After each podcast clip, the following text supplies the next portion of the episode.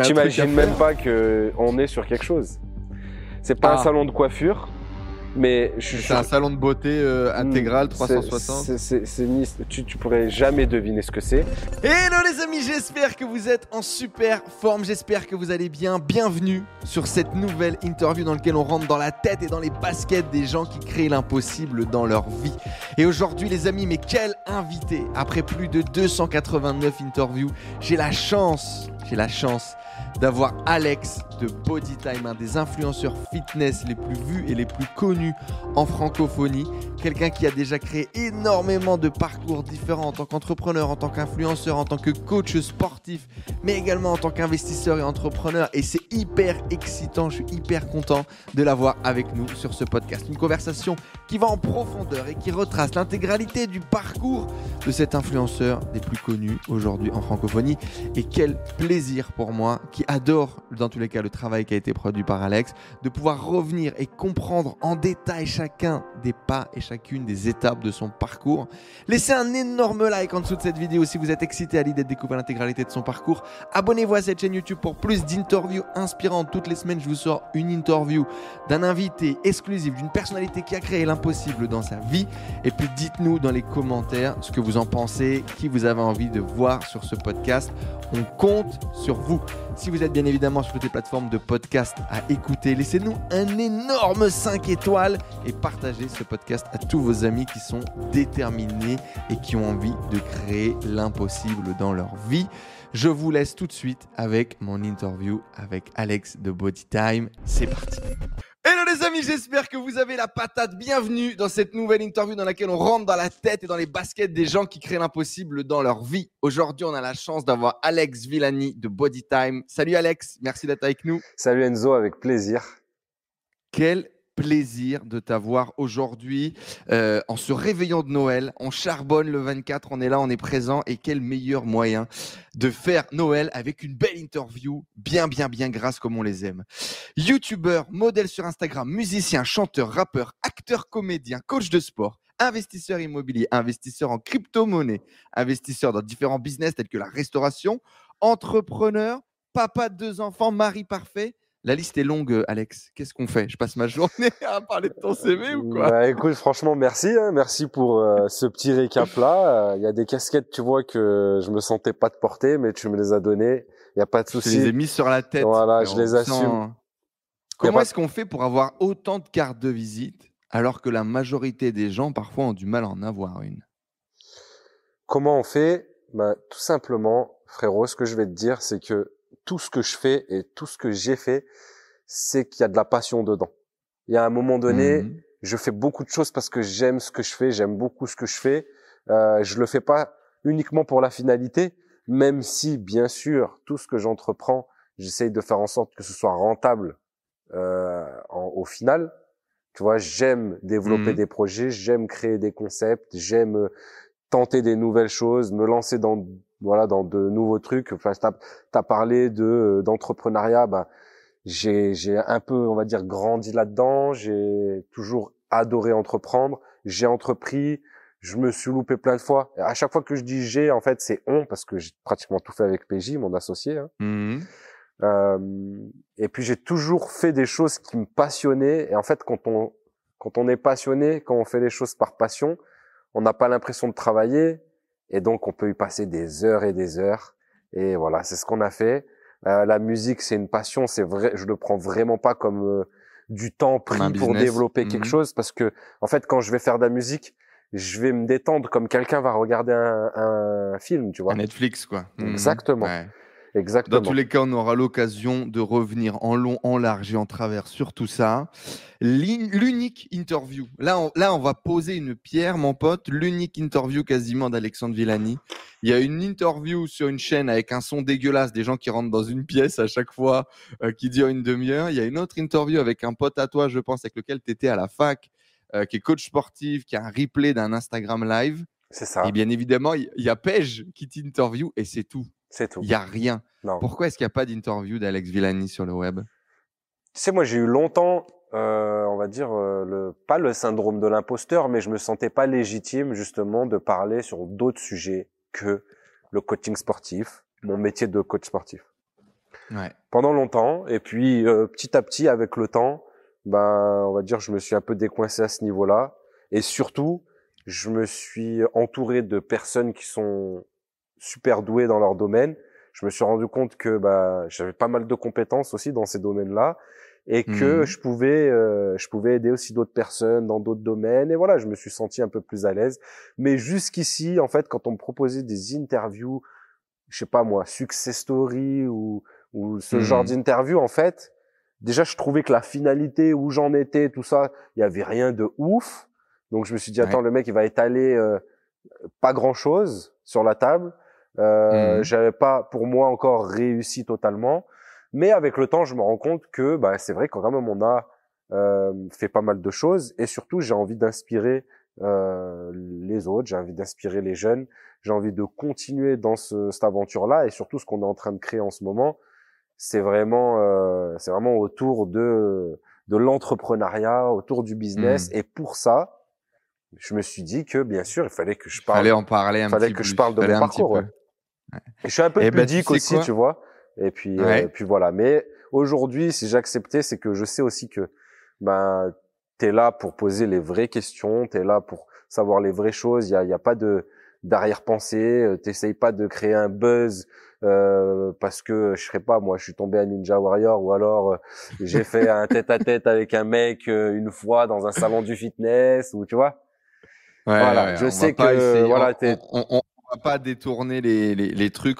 Moi, moi je, je le dis là, je installez-vous, prenez un café, posez-vous bien, mettez vos écouteurs ou entraînez-vous au contraire, parce qu'on va faire la meilleure interview d'Alex Villani qui n'a jamais été faite sur le web. Alex, du coup, rentrons un peu dans le vif du sujet.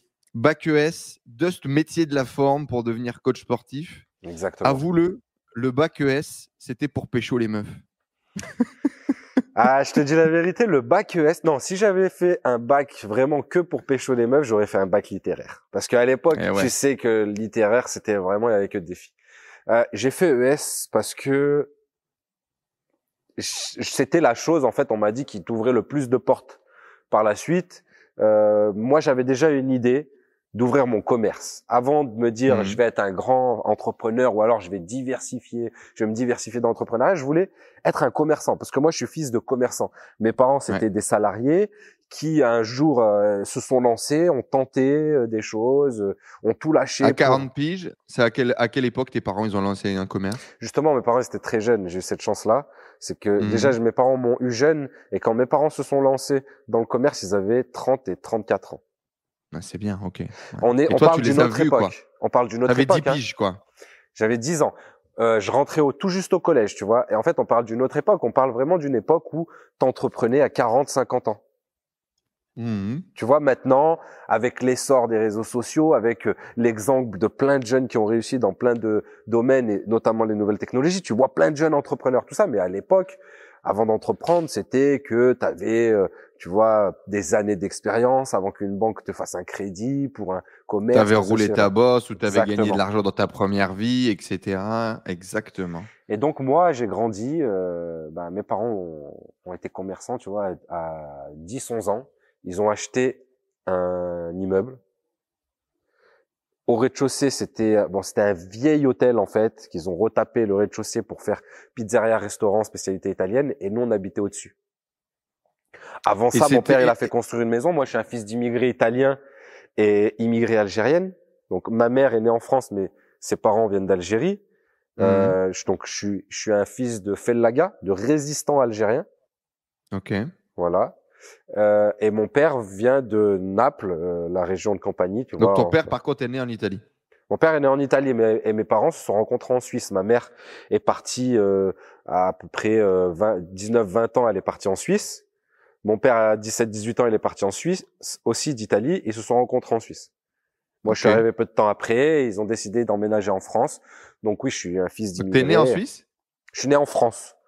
En France. Voilà. Mon père Mhm. nous a rejoints euh, quelques semaines plus tard, et j'ai grandi en France. J'allais, j'allais souvent en Suisse parce que j'avais de la famille en Suisse. J'allais Mhm. souvent en Suisse, mais voilà, j'ai grandi dans un, un quartier populaire euh, de la- l'agglomération grenobloise. Et puis voilà, mes parents, ça a toujours été des gens ambitieux, des gens qui, bah, qui ont tenté euh, plein de fois des, Ouais, des c'est ça. C'est-à-dire, c'est c'est pas les gens qui craignent. C'est pas t'es pas né dans, dans une famille qui a eu un commerce toute sa vie. Tu es né dans une famille où tes darons salariés, à un moment donné, pètent un câble pour essayer de créer quelque chose. Exactement. Exactement. Et du coup, tu le ressens? Enfant, tu le ressens?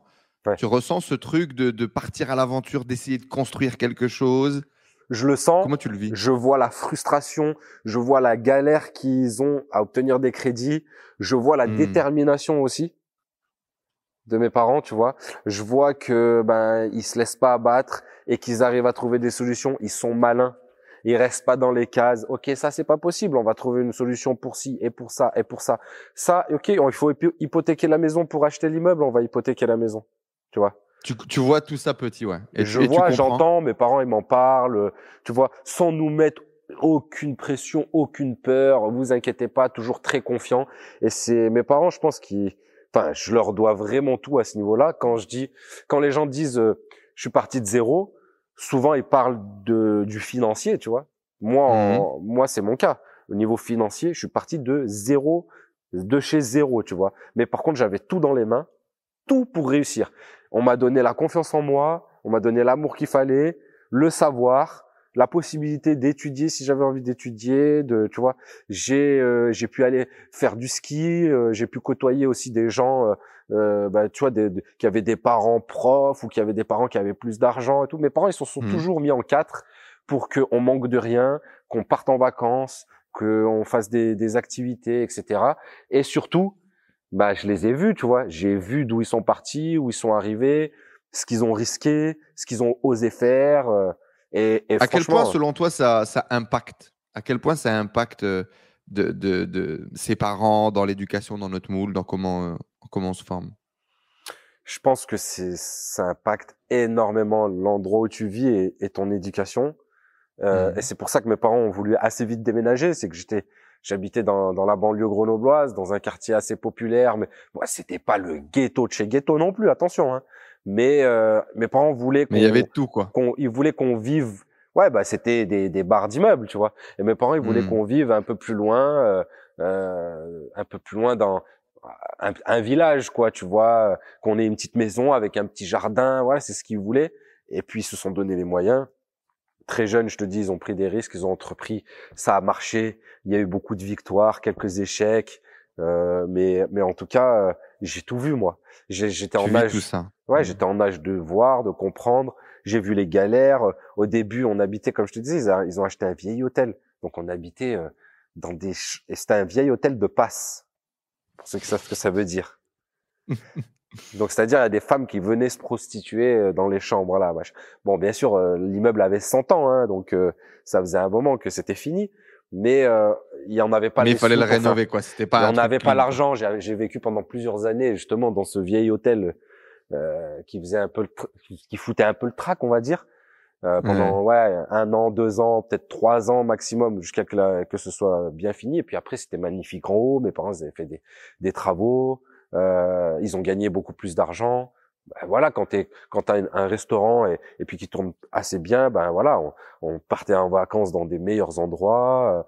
Euh, euh J'avais des sapes euh, mieux, je pouvais travailler avec mes parents. Moi, dès, dès que mes parents, au resto. Hmm. au resto. En fait, hôtel, on n'a pas fait hôtel, c'est devenu notre maison, mais tout en bas c'était le resto. Et moi, j'ai travaillé depuis l'ouverture, on va dire, peut-être pas au tout début, mais j'ai toujours aidé mes parents. Et puis, il y avait beaucoup d'inconvénients à habiter au-dessus. Mais l'avantage, c'est que j'ai vécu dans un commerce. J'ai vu ce hmm. que c'était, tu vois, le, le commerce, le, ben, les gens, les clients, les gens, les clients, comment comment ça marche, tu vois, comment avoir euh, l'esprit d'un commerçant, comment être bon hmm. commerçant, comment. J'ai tout vu, j'ai tout vu, j'ai vu l'évolution de mes parents et euh, bien sûr les inconvénients. Bah, t'imagines bien que quand il y avait besoin de quelqu'un pour quoi que ce soit, il y avait juste à ouvrir la porte à crier mon nom et puis je devais descendre et donner un coup de main quoi. Donc euh, bosser ouais. Mmh. mais mes parents derrière ils ont toujours ils m'ont toujours donné la valeur du travail dans le sens où moi j'avais j'avais pas un genre un budget ou un, de l'argent de poche. Il y avait pas de ça. Par contre je travaillais j'avais des sous. J'étais payé. Mmh. j'étais payé.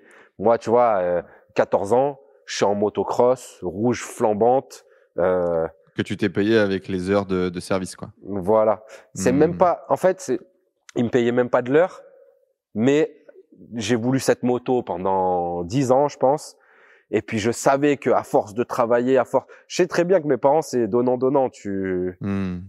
si en tout cas je leur fais plaisir, si je les aide, tu je peux obtenir derrière. Moi c'était un peu frustrant parce que quand tu travailles sans savoir ce qu'il va y avoir derrière, Hmm. tu vois, t'es, mais c'est aussi quand tu entreprends au début, tu sais pas ce que tu connais pas les Tu retombées. sais pas ce qui va Et se puis passer. voilà, je suis arrivé, j'ai- pu euh, j'ai j'ai pu gagner des sous, j'ai voulu m'acheter une petite moto, euh, un peu bon, c'est un truc un peu bidon. Au final, ben je suis allé avec mon père, euh, il s'est acheté une motocross, il m'a acheté une motocross à côté. Il a halas la moto. voilà, ben voilà, Ben, mes mes parents, hein, tous les deux, qui l'ont payé bien sûr. Mais Hmm. pff, je pense que c'est le plus beau cadeau que j'ai eu de toute ma vie, tu vois. Et et et je l'ai eu parce que euh, derrière mes bossé. parents, euh, voilà, je bossais. Tu dis en interview, dans le peu que tu as fait et sur certaines vidéos, parce qu'il y a quand même beaucoup de vidéos avec Alex et PJ forcément, je suis un grand rêveur. Il m'arrive même de rêver euh, éveillé et de ne pas écouter les gens quand ils parlent. Eh ben, de te perdre dans tes pensées et, et- et de ne pas savoir rester focus. Bah, Du coup, frérot, aujourd'hui, tu vas rester focus, tu vas rester avec nous, ok? Tu vas, et, et tu vas pas te perdre. Est-ce que tu penses vraiment que c'est ton plus gros défaut, ça? Ouais, je pense vraiment que c'est mon plus gros défaut et en fait, il est, il est très, il est très étendu dans le sens où je me perds dans mes pensées, mais dans aussi dans ce que je suis en train de faire. Hmm. Je suis très dispersé, je suis très rêveur et en fait, j'ai dû me mettre de la rigueur justement pour m'organiser. J'ai su m'organiser avec le temps. Ça a mis beaucoup de temps en fait parce que c'est de base, je suis pas du tout organisé. Et en fait, pour réussir à faire tout ce que je fais actuellement et tout ce que j'ai fait, j'ai dû m'organiser, j'ai dû euh, ben, utiliser des techniques. euh, je, ben, je me suis formé aussi, de la quoi. discipline, euh, lire, écouter, tu vois. Et je travaille un peu sur moi-même. Mais tu t'en rends compte, même pendant l'interview, je vais te parler d'un truc, ça me fait penser à un autre, puis à un autre, puis à un autre. Hmm. Je pense que c'est c'est une force et une faiblesse parce qu'en fait, je suis jamais à l'arrêt. Genre, tu vas me parler d'un truc, ça va me faire tilter sur un autre truc, tac tac. Et c'est comme ça que j'ai toujours eu les meilleures idées. Hmm. C'est en rêvant, en pensant, réfléchissant.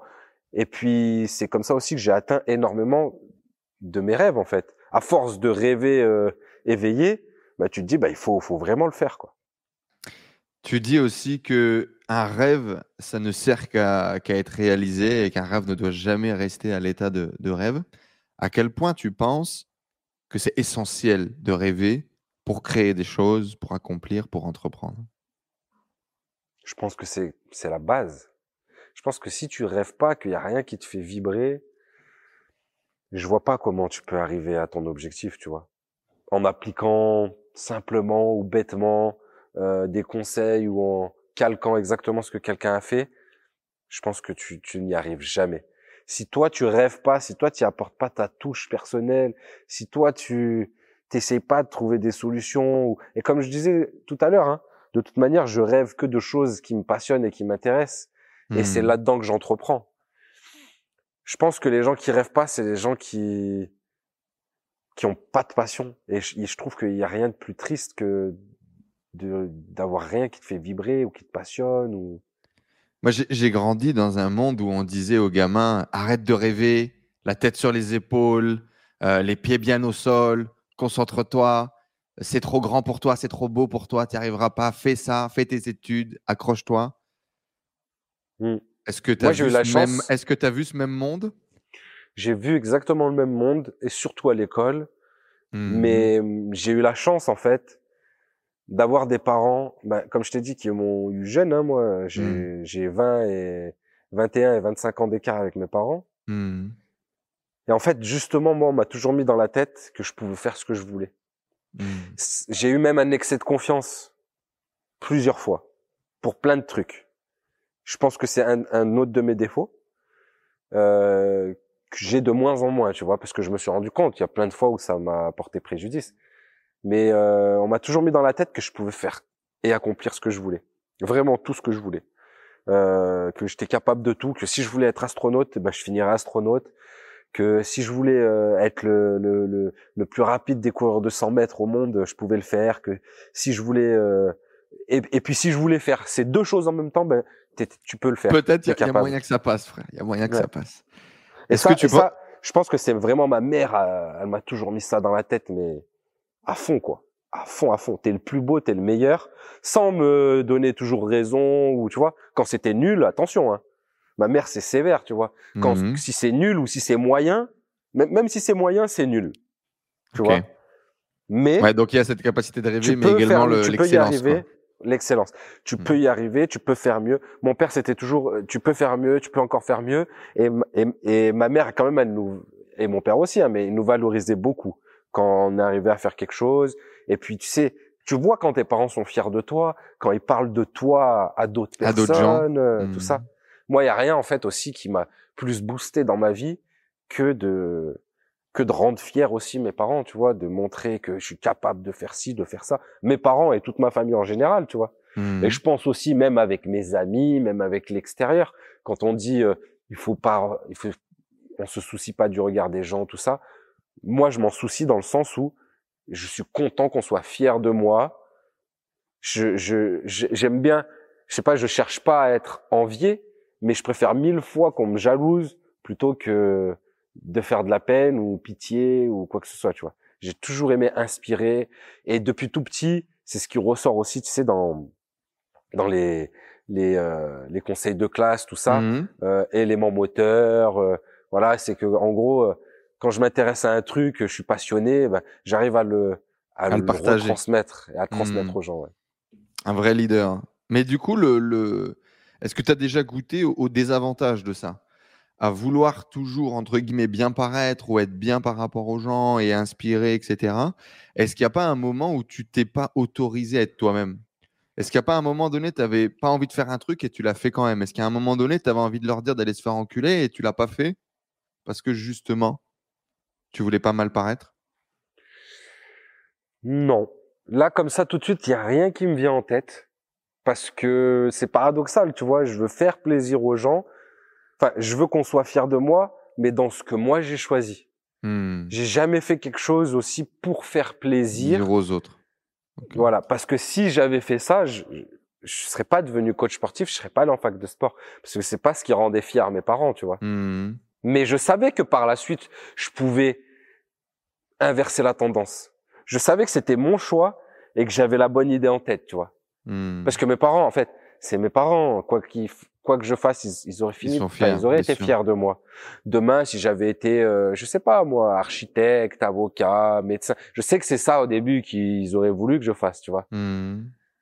Mais j'ai pas choisi cette voie-là. Moi, j'ai choisi la voie, une autre voie, et je me disais, dans ma tête, vous verrez, vous verrez ce que je vais faire. Je savais pas ce que j'allais faire, mais je savais que quoi Mais il qu'il y avait arrive, un plan, euh, il y avait un truc, on savait pas quoi, mais on allait le faire. je savais que j'avais faim. Tu avais envisagé du coup d'être commerçant. euh, à la fin du lycée, tu te pointes et tu te dis Allez, je veux monter ma salle de sport, qu'est-ce qu'il faut que je fasse? Comment est-ce que je deviens coach sportif? Exactement. Tu vas à la fac, euh, tu passes ton dust, euh, tu rencontres un mec sur les bancs, tu rencontres plein de mecs sur les bancs, mais tu rencontres notamment un gars qui s'appelle PJ, qui deviendra ton acolyte, on en reparlera. Ça se termine, on trouve pas forcément de boulot, et du coup, création de l'auto-entreprise et on commence en indépendant. Qu'est-ce qui se passe euh, à ce moment-là? Est-ce que ça fait qu'un tour dans ta tête? Est-ce que ça devient évident? Ou est-ce qu'au contraire, c'est des mois de galère avant de se lancer en indépendant pour euh, créer son propre travail? Euh, je crois que je fais déjà les démarches avant même d'être diplômé. Je commence déjà à Hmm. faire les démarches pour être euh, auto-entrepreneur. On est au tout début de l'auto-entreprise. C'est un truc qui vient d'être créé pour justement. On euh, est quoi, faci- 2011 là? On est 2010. 2010. On est 2010 et c'est un truc qui a été créé pour faciliter l'entrepreneuriat des jeunes, pour pour que les jeunes se lancent, parce que en France, à ce moment-là, et d'ailleurs toujours maintenant, hein, mais bien sûr il y a des façons simplifiées comme celle-là, mais c'est compliqué en fait. Il faut faire énormément de papiers, de dossiers et dépenser de l'argent pour créer des sociétés sur lesquelles tu es taxé si même tu fais pas de, de chiffres. Donc, Hmm. ils créent l'auto-entreprise. On nous en parle vaguement à la fac. Je bah, c'est ça que je vais faire. C'est ça que je vais faire. Et du coup, En tu t'étais dit direct. Je vais, je vais, je vais faire ça direct aussi parce que je me suis vite rendu compte. Bon, déjà parce que mes parents étaient devenus leurs propres patrons. Hmm, Je savais que c'était à terme ce que je voulais faire, mais pour moi, j'allais faire comme tout le monde. J'allais commencer salarié. hmm. Sauf qu'en fait, moi, l'année entre le bac et le dust métier de la forme, j'ai eu une année où j'ai travaillé. parce que le dust métier de la forme, c'est sur test d'entrée, et ils prenaient que 30 personnes, et on était 400 au test, et j'ai fini 32 ou 33e, je me souviens plus. D'accord, tu l'as Donc, pas j'ai été pris. quoi. J'ai pas été pris la première fois. En fait, j'ai travaillé pendant un an. J'ai fait, mais euh, j'ai fait beaucoup de métiers di- différents, beaucoup Quoi, sur t'as les fait de chantiers. l'intérim en mode euh, t'es allé bosser quoi. Ouais, je suis allé bosser, j'ai fait du tirage de câbles, de la découpe de laine de roche, de laine de verre. J'ai fait beaucoup de manœuvres, j'ai fait terrassement, euh, beaucoup de des bah, des travaux physiques quoi, porter, déménagement, euh, voilà, j'ai fait énormément de travaux comme ça.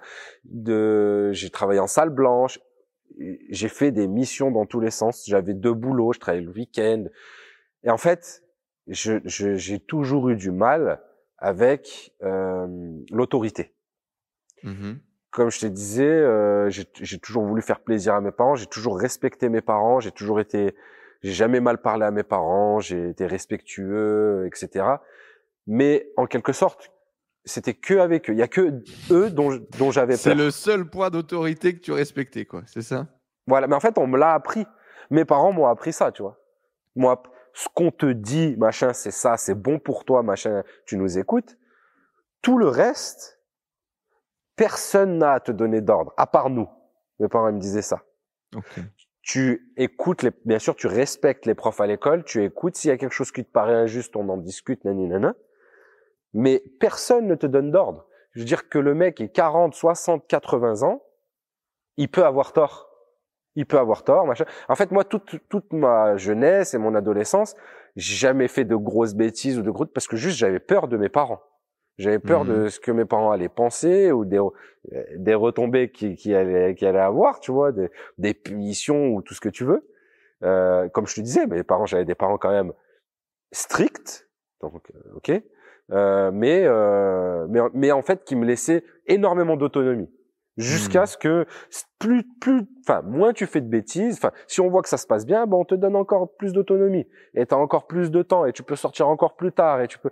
Donc en fait j'ai été grave libre et j'ai toujours eu un problème avec cette, cette autorité là et toute cette année là où j'ai travaillé, en fait, je me suis rendu compte, tous les matins que je me levais, à chaque fois qu'on me donnait un ordre, à chaque fois que je me levais à 4h30 pour aller sur un chantier ou sur un truc, je me disais, je veux pas faire ça, moi.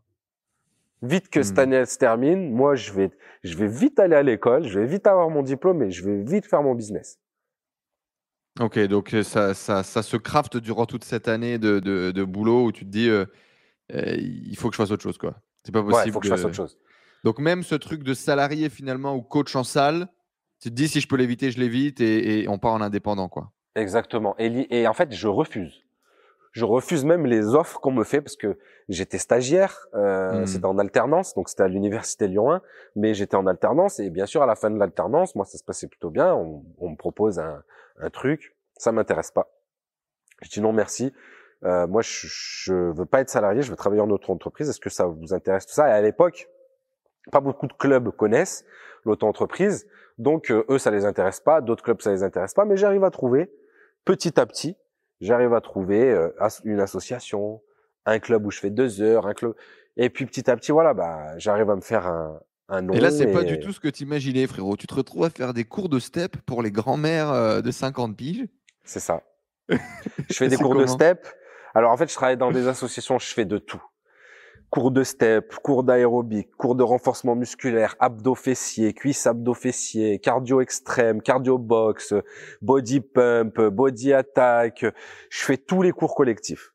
C'est ça qui quoi? paye à que- l'époque. Parce que, ouais, voilà, c'est ça. Parce que c'est là qu'il y a de la thune, parce que c'est ce que les salles demandent. Et... C'est ce que les salles demandent. C'est l'explosion des cours de fitness.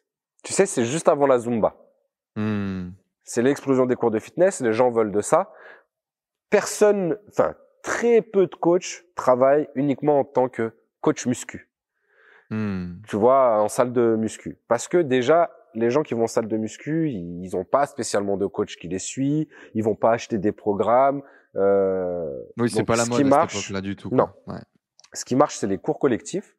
Et t'arrives j'ai très vite, du coup, à trouver des clients, suffisamment de clients? T'arrives à gagner ta vie, t'arrives à gagner ton SMIC assez vite ou, ou c'est un peu galère? Je galère quelques mois, mais comme euh, bah, comme je t'expliquais, plutôt débrouillard, euh, je m'arrête pas. En fait, si j'ai pas de boulot, tout le temps où je travaille pas, bah, je le passe à démarcher, à essayer de rechercher du taf, à chercher des missions. Il m'arrive encore d'accepter euh, des missions d'intérim sur les chantiers, etc. parce que j'ai pas assez de clients. Mais assez vite, je me fais un nom. Et surtout, assez vite, les clubs où je travaille, je ramène du monde dans mes cours et de plus en plus et de plus en plus. Et je sais que c'est ça qui va finir par payer. Si je ramène du monde, je vais pouvoir augmenter mon tarif horaire. Parce que moi, j'ai pas de congé payé, j'ai pas de fiche de paye. En fait, à l'époque, il faut savoir que quand tu as un salarié, tu le payes 15 euh, balles de l'heure avec l'URSSAF, avec les charges sociales, il t'en coûte 30, le double. Mmh. Moi, quand j'arrive, que je leur fais une facture, je leur coûte rien du tout en plus. Bien sûr. Parce qu'il n'y a aucune sécurité sociale derrière, tu vois. Mmh. Donc moi, au début, j'arrive, je dis, OK, lui, vous le payez 15, ça vous coûte 30. Moi, payez-moi 20. 20. Mmh. Exactement. Vous me payez 20 et ça vous coûte 20. OK. Sauf que je ramène plus de monde que, que l'autre coach. Et puis, il commence à avoir des listes d'attente pour faire, pour suivre mes cours. Donc là, je passe à 40. Et puis à 50. Et j'ai fini dans certains clubs où j'étais à 70, 80 euros de l'heure pour les cours collectifs. Parce qu'il y avait suffisamment de, de, de monde, etc. Parce qu'après, je travaillais, je te dis, dans des assos, dans des clubs, dans des trucs. Et, et oui, j'avais un, je mettais la musique à fond, je vivais mes cours, mais j'étais à fond, les gens ils sortaient, ils étaient trempés, ils étaient aux anges et, et je donnais tout ce que j'avais. Hmm. Et donc du coup c'est quoi? C'est porte à porte, t'as appelé les gens, t'allais voir les, tu, tu t'allais voir les, les, les, clubs et puis tu t'allais démarcher pour essayer de dire voilà moi je suis coach, je cherche du boulot. Je suis sur tous les sites d'intérim, je suis sur tous les sites euh, spécialisés dans le dans le sport. Euh, euh je J'y vais dans les salles, j'envoie des CV, je rappelle, je me présente. Ouais, tu vas euh, euh Je propose des remplacements. Je dis si à un moment donné vous avez un coach qui est absent, vous m'appelez, je viens, je remplace, et ça me permet de faire un essai. Je propose des cours d'essai gratuits aussi, hmm. et je fais du coaching gratuit. Donc en mode irrésistible pour les salles, quoi. Ouais, je fais du coaching gratuit au fait aux particuliers aussi, à des gens que je connais, je sais qu'ils ont besoin de se transformer, ils ont envie de se transformer, et je leur demande juste, ok, tu me donnes, tu me donnes juste l'autorisation de te faire une photo avant, après, et moi d'après de faire les témoignages. Déjà à l'époque, tu t'étais dit si j'ai les témoignages, j'ai gagné, les clients vont arriver, c'est ça? Ouais, et puis le visuel en plus, tu sais, d'avoir la photo du avant et du après.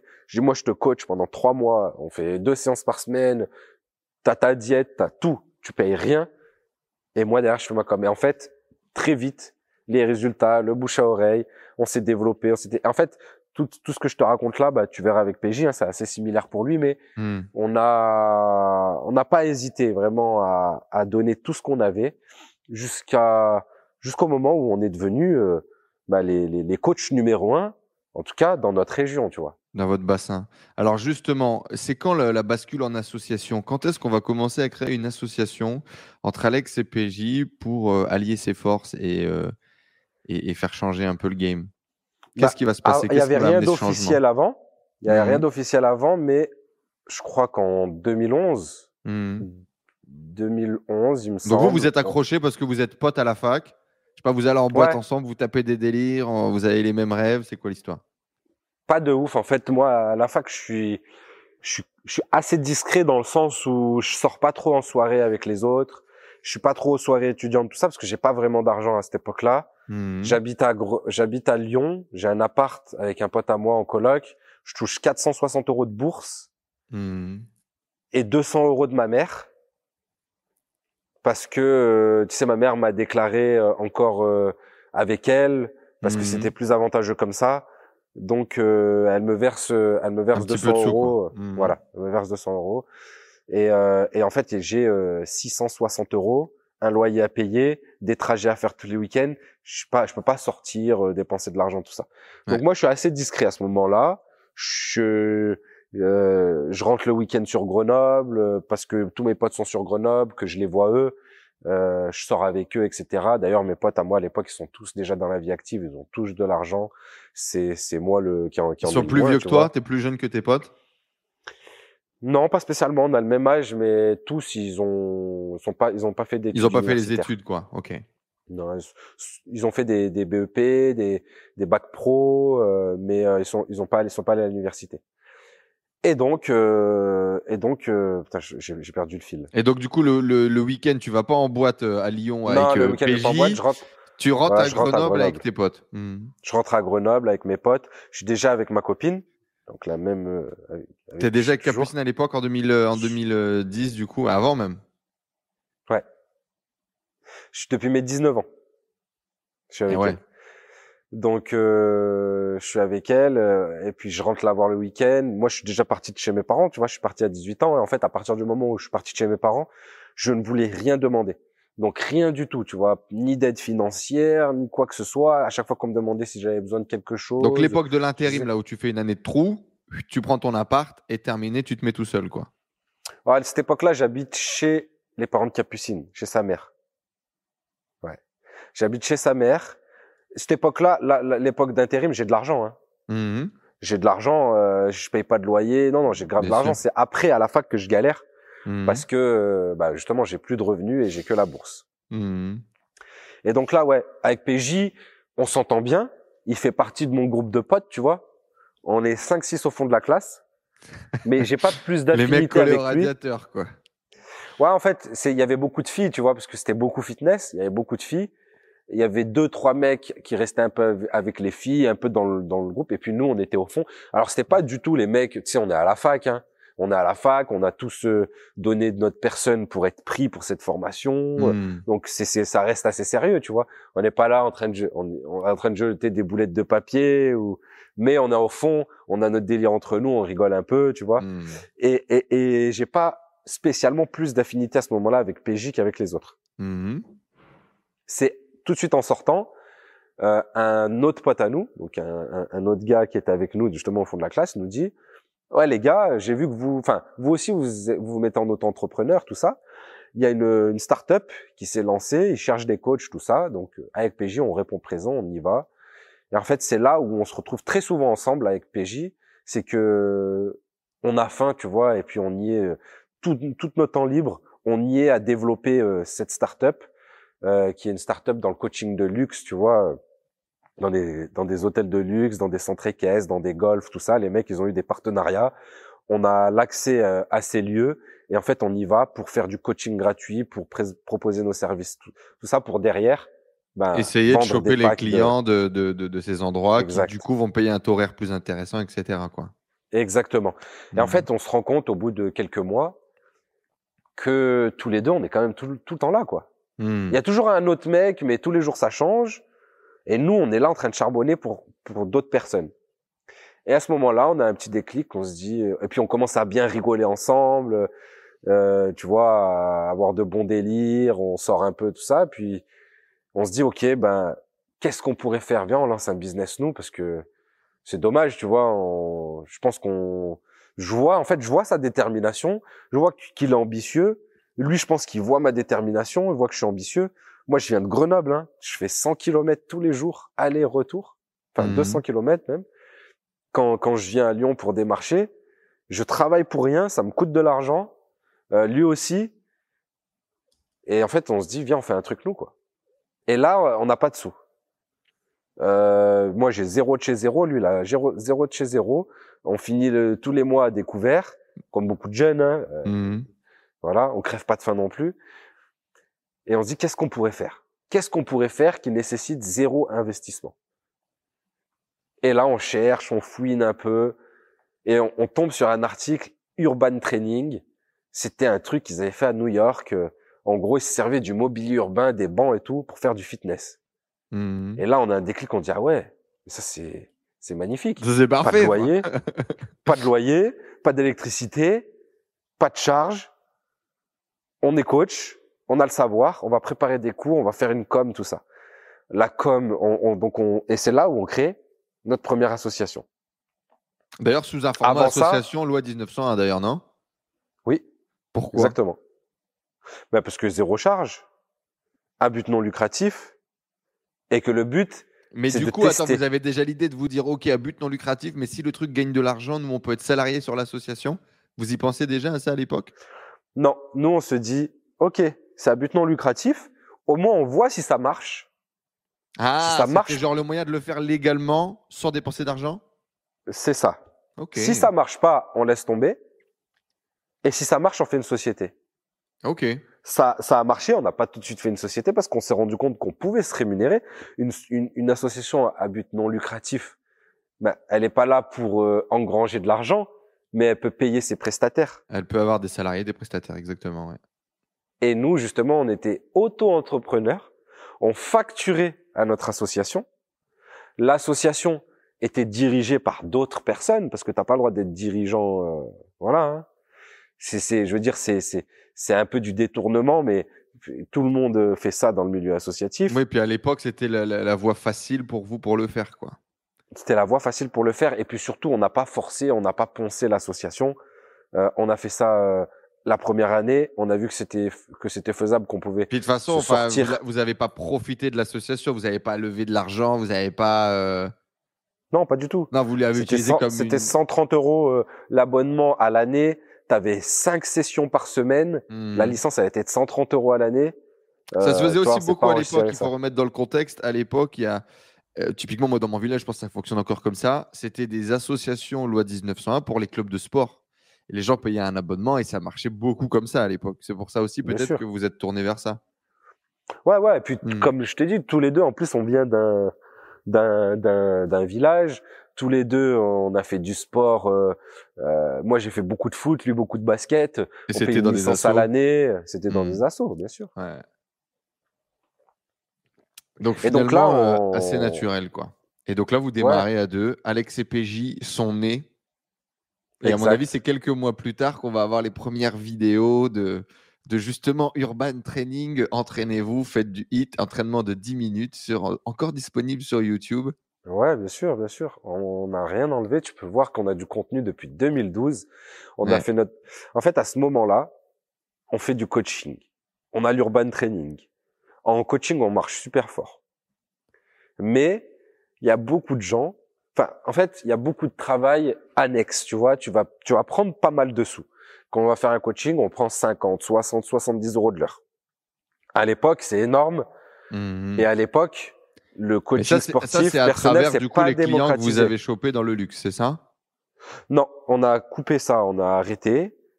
Et puis c'est nous, comme je te disais tout à l'heure, petit à petit avec les coachings. Le, le, le- c'est vrai que j'ai- j'ai j'ai pas bien fait la chronologie, mais le truc de luxe, c'était vraiment à la sortie de la fac. D'accord.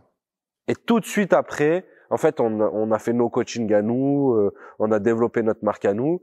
Et en fait, PJ coachait sur Lyon. Il avait un site internet qui s'appelait Lyon Coach Sportif. Mhm. Moi, je coachais sur Grenoble. J'avais un site internet qui s'appelait Bodytime. Ok. Et, euh, et en fait, on coachait chacun de notre côté et on avait ce club de sport en ensemble. Bien sûr, on s'envoyait des clients, on se faisait de la com, on essayait de se, se tirer vers le haut, etc. Et à un moment donné, on s'est dit, oh, il y a un truc à faire dans le coaching. Toi, tu marches super fort à Lyon, moi, je marche super fort à Grenoble. Viens, on fait un truc. euh, on peut faire un truc national. Et à ce moment-là, euh, vous gagnez quoi? Vous gagnez chacun de, de 2000 balles, 3000 balles, 2-3 000 balles par mois. ce qui est déjà cool du coup. On déjà a la 21 victoire, ans. On Ouais. a 21, 22 ans. On vient de sortir de la fac. Avec 2-3 000 de l'époque, je pense que c'est Un peu mieux que de 3000 d'aujourd'hui. ouais. c'est 3-4 000 maintenant, tu vois. Et Mhm. quand t'as 20, 21 ans, quoi. Et à ce moment-là, vous charbonnez taf. de ouf. 12 heures par jour. Ouais.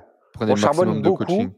On prend beaucoup de coaching. Après, on a, une- on a quand même une belle vie parce que tu te déplaces beaucoup. Le coaching, c'est cool. On aime ça. On est engagé dans ce qu'on fait. On a des clients, enfin, super cool. Tu sais, c'est pas que des, enfin, je veux dire, c'est pas des petites vieilles. C'est des gens vraiment, ils sont déter, ils sont sportifs.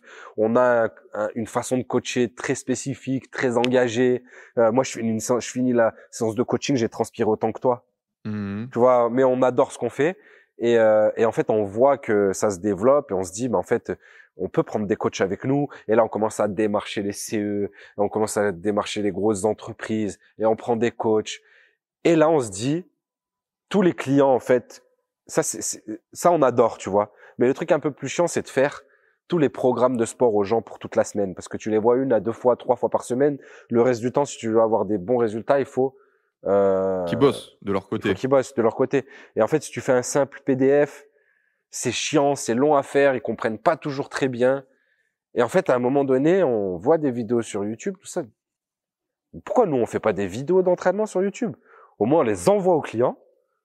On les fait par thème, on les fait par euh, objectif. Et en fait, je dis, ben, lundi, tu feras telle vidéo, mardi, telle vidéo, mercredi, telle vidéo, jeudi, on se voit, vendredi, on se voit. Tu vois?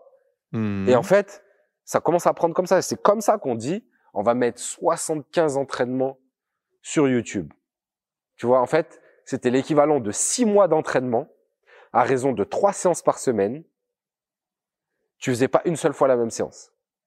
Et tout au poids du corps. N'importe qui pouvait le faire chez lui. Ouais, en sans mode matériel. toujours urban training, du coup, avec un banc, un machin, une chaise. euh, Voilà. Mais limite, c'était même au poids du corps à la maison. C'est-à-dire un Mhm. tapis de sol et c'est tout. De temps en temps, on prenait des bouteilles d'eau, tu vois. Mais sinon, c'était vraiment face cam et on faisait notre, nos vidéos. Et en fait, on a commencé à voir que il y avait des gens qui regardaient ces vidéos. Nous, on s'est dit, on va mettre ces vidéos d'une, ça sera plus facile pour nos coachings. De deux, des gens peuvent tomber sur les vidéos et après nous contacter pour du coaching. Ouais, bien sûr. On s'était pas dit, ça peut faire plein de vues et on peut vendre euh, des programmes sur Internet. C'était pas, c'est pas non, c'était pour booster le business physique. pour booster le business physique, exactement. Et donc, on, on fait ces vidéos-là, on fait ces 75 entraînements.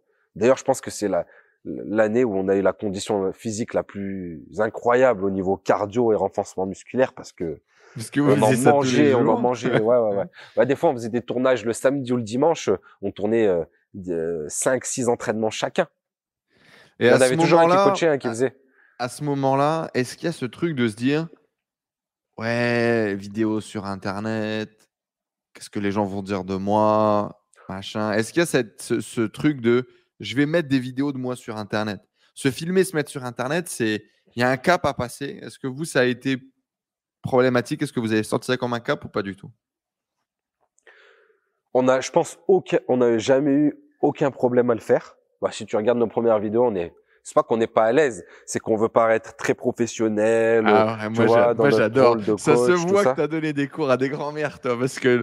Alors, bonjour. Alors, aujourd'hui, c'est PJ qui va, qui va souffrir, machin. Alors, PJ, t'es en Ouais, forme ouais. aujourd'hui? Ah oui, Alex, je suis en forme. Sais, on dirait une vieille recette à la Maïté, frérot. euh, Exactement. c'est- marrant. Mais en même temps, euh, en même temps, c'est là. Tu vois ce que je veux dire? En même temps, c'est là, vous l'avez fait et vous, On le êtes, vous fait. avez foncé, quoi. Ouais. On le fait à ce moment-là. Tous nos potes se moquent de nous, hein, soyons clairs. Mhm. hein. Et, et Véronique et Davina, donc c'est un truc à l'ancienne, c'est des fitness, euh, Ouais. qui faisaient du fitness à la télé. Et Véronique et Davina, et même on passe sur France 3 à l'époque, on nous Non. présente comme Véronique et Davina version testostérone. Ah, Parce que on fait Ah ouais, des cours d'urban training et que- quoi. Ouais. Ouais, parce qu'on fait des cours de cardio box. Nous, déjà, on était dans le concept, tu vois, que du sale, tu vois. On était vraiment dans le l'entraînement hard, intense, court, mais qui a des résultats, tu vois. On a toujours été dans cette optique-là au niveau du sport. Et, et oui, au début, les gens se moquent de nous. Et puis, on, on s'habille tout le temps pareil. On met le même short, le même t-shirt. Tu vois, on voulait vraiment que à l'image euh, on soit reconnu, on voulait euh, on voulait marquer et surtout à ce moment-là, quand on finit ces 75 vidéos, on tombe sur une chaîne YouTube qui s'appelait Body Rock à l'époque. Ok. Et en fait, sur Body Rock, c'était des meufs au début en, en tenue très légère qui faisaient du, des cours de fitness, mais c'était des machines les meufs. Et c'était à l'américaine ou ouais, c'était à l'américaine? C'était à l'américaine, mais c'était des meufs de l'Est. Ok. Elle parlait en anglais, mais c'était des filles de l'Est. Après, il y a un gars qui les rejoint. Un peu stock et tout. Ils ont, ils ont du montage vidéo. Alors maintenant, ça paraît très ridicule. Mais ils ont euh, deux plans vidéo. Le son est pas dégueu. On voit qu'il y a des lumières. Ils sont trop stylés physiquement. Et ils transpirent. Et... Ah ouais, on se dit, ah, ça, ça claque de fou. Alors que nous, c'est un iPhone 4 posé sur des steps. On est comme ça. Bonjour. Euh, bon, tu l'as vu, quoi. Bien Et sûr. en fait, on se dit, en fait, on peut être stylé, tu vois, on peut. Et à un moment donné, on se dit aussi, il faut travailler notre image. On est un peu.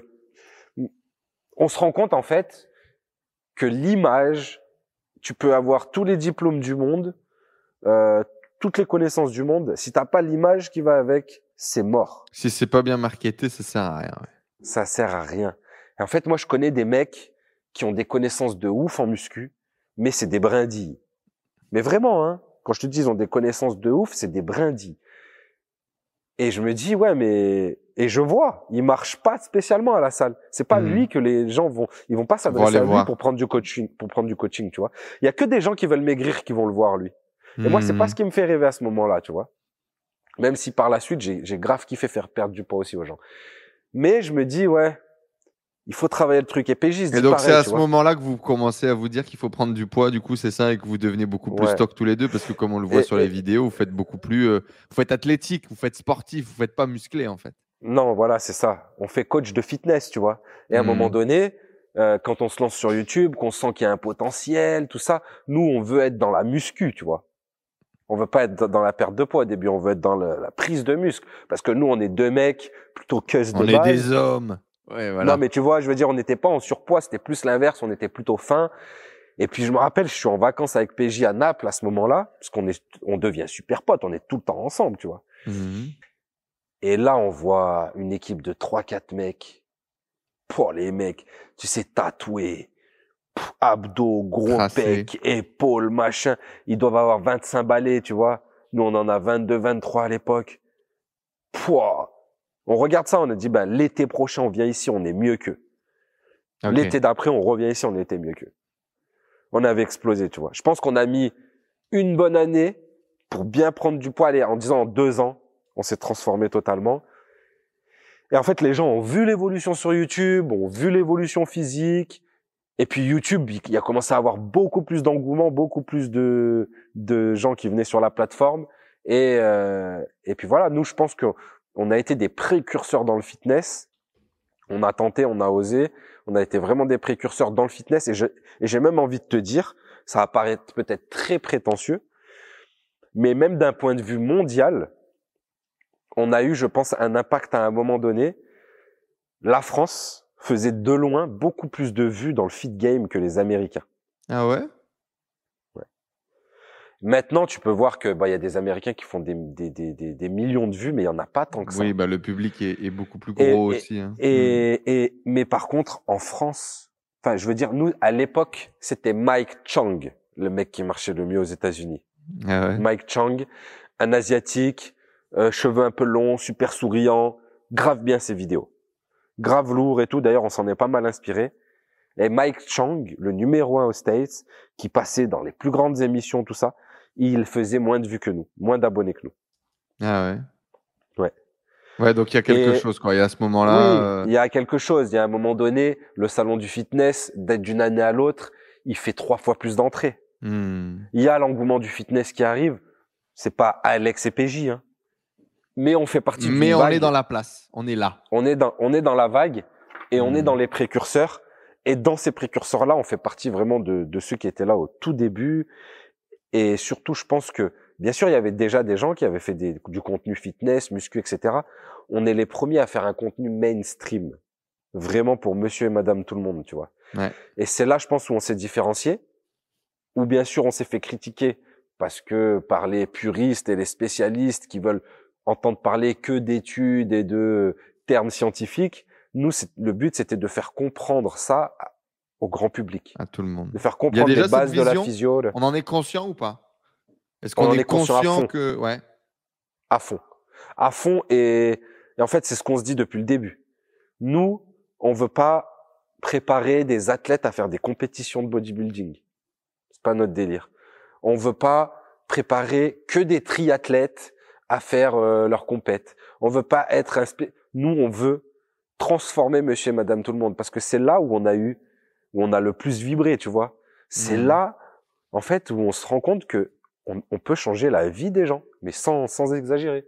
Quelqu'un à qui tu fais perdre 30 kilos ou 40 kilos et même même si c'est pas des, des des chiffres aussi gros, tu lui changes totalement sa vie, sa confiance la confiance en soi, le regard qu'il a sur lui-même et, et puis le business qu'il va faire derrière et la meuf qu'il va trouver, la vie qu'il va avoir. Et vraiment, il y a des gens jusqu'à jusqu'à maintenant qui nous envoient régulièrement des photos, des des vidéos, des trucs en nous remerciant et, et d'autant plus depuis qu'on vend des programmes à grande échelle.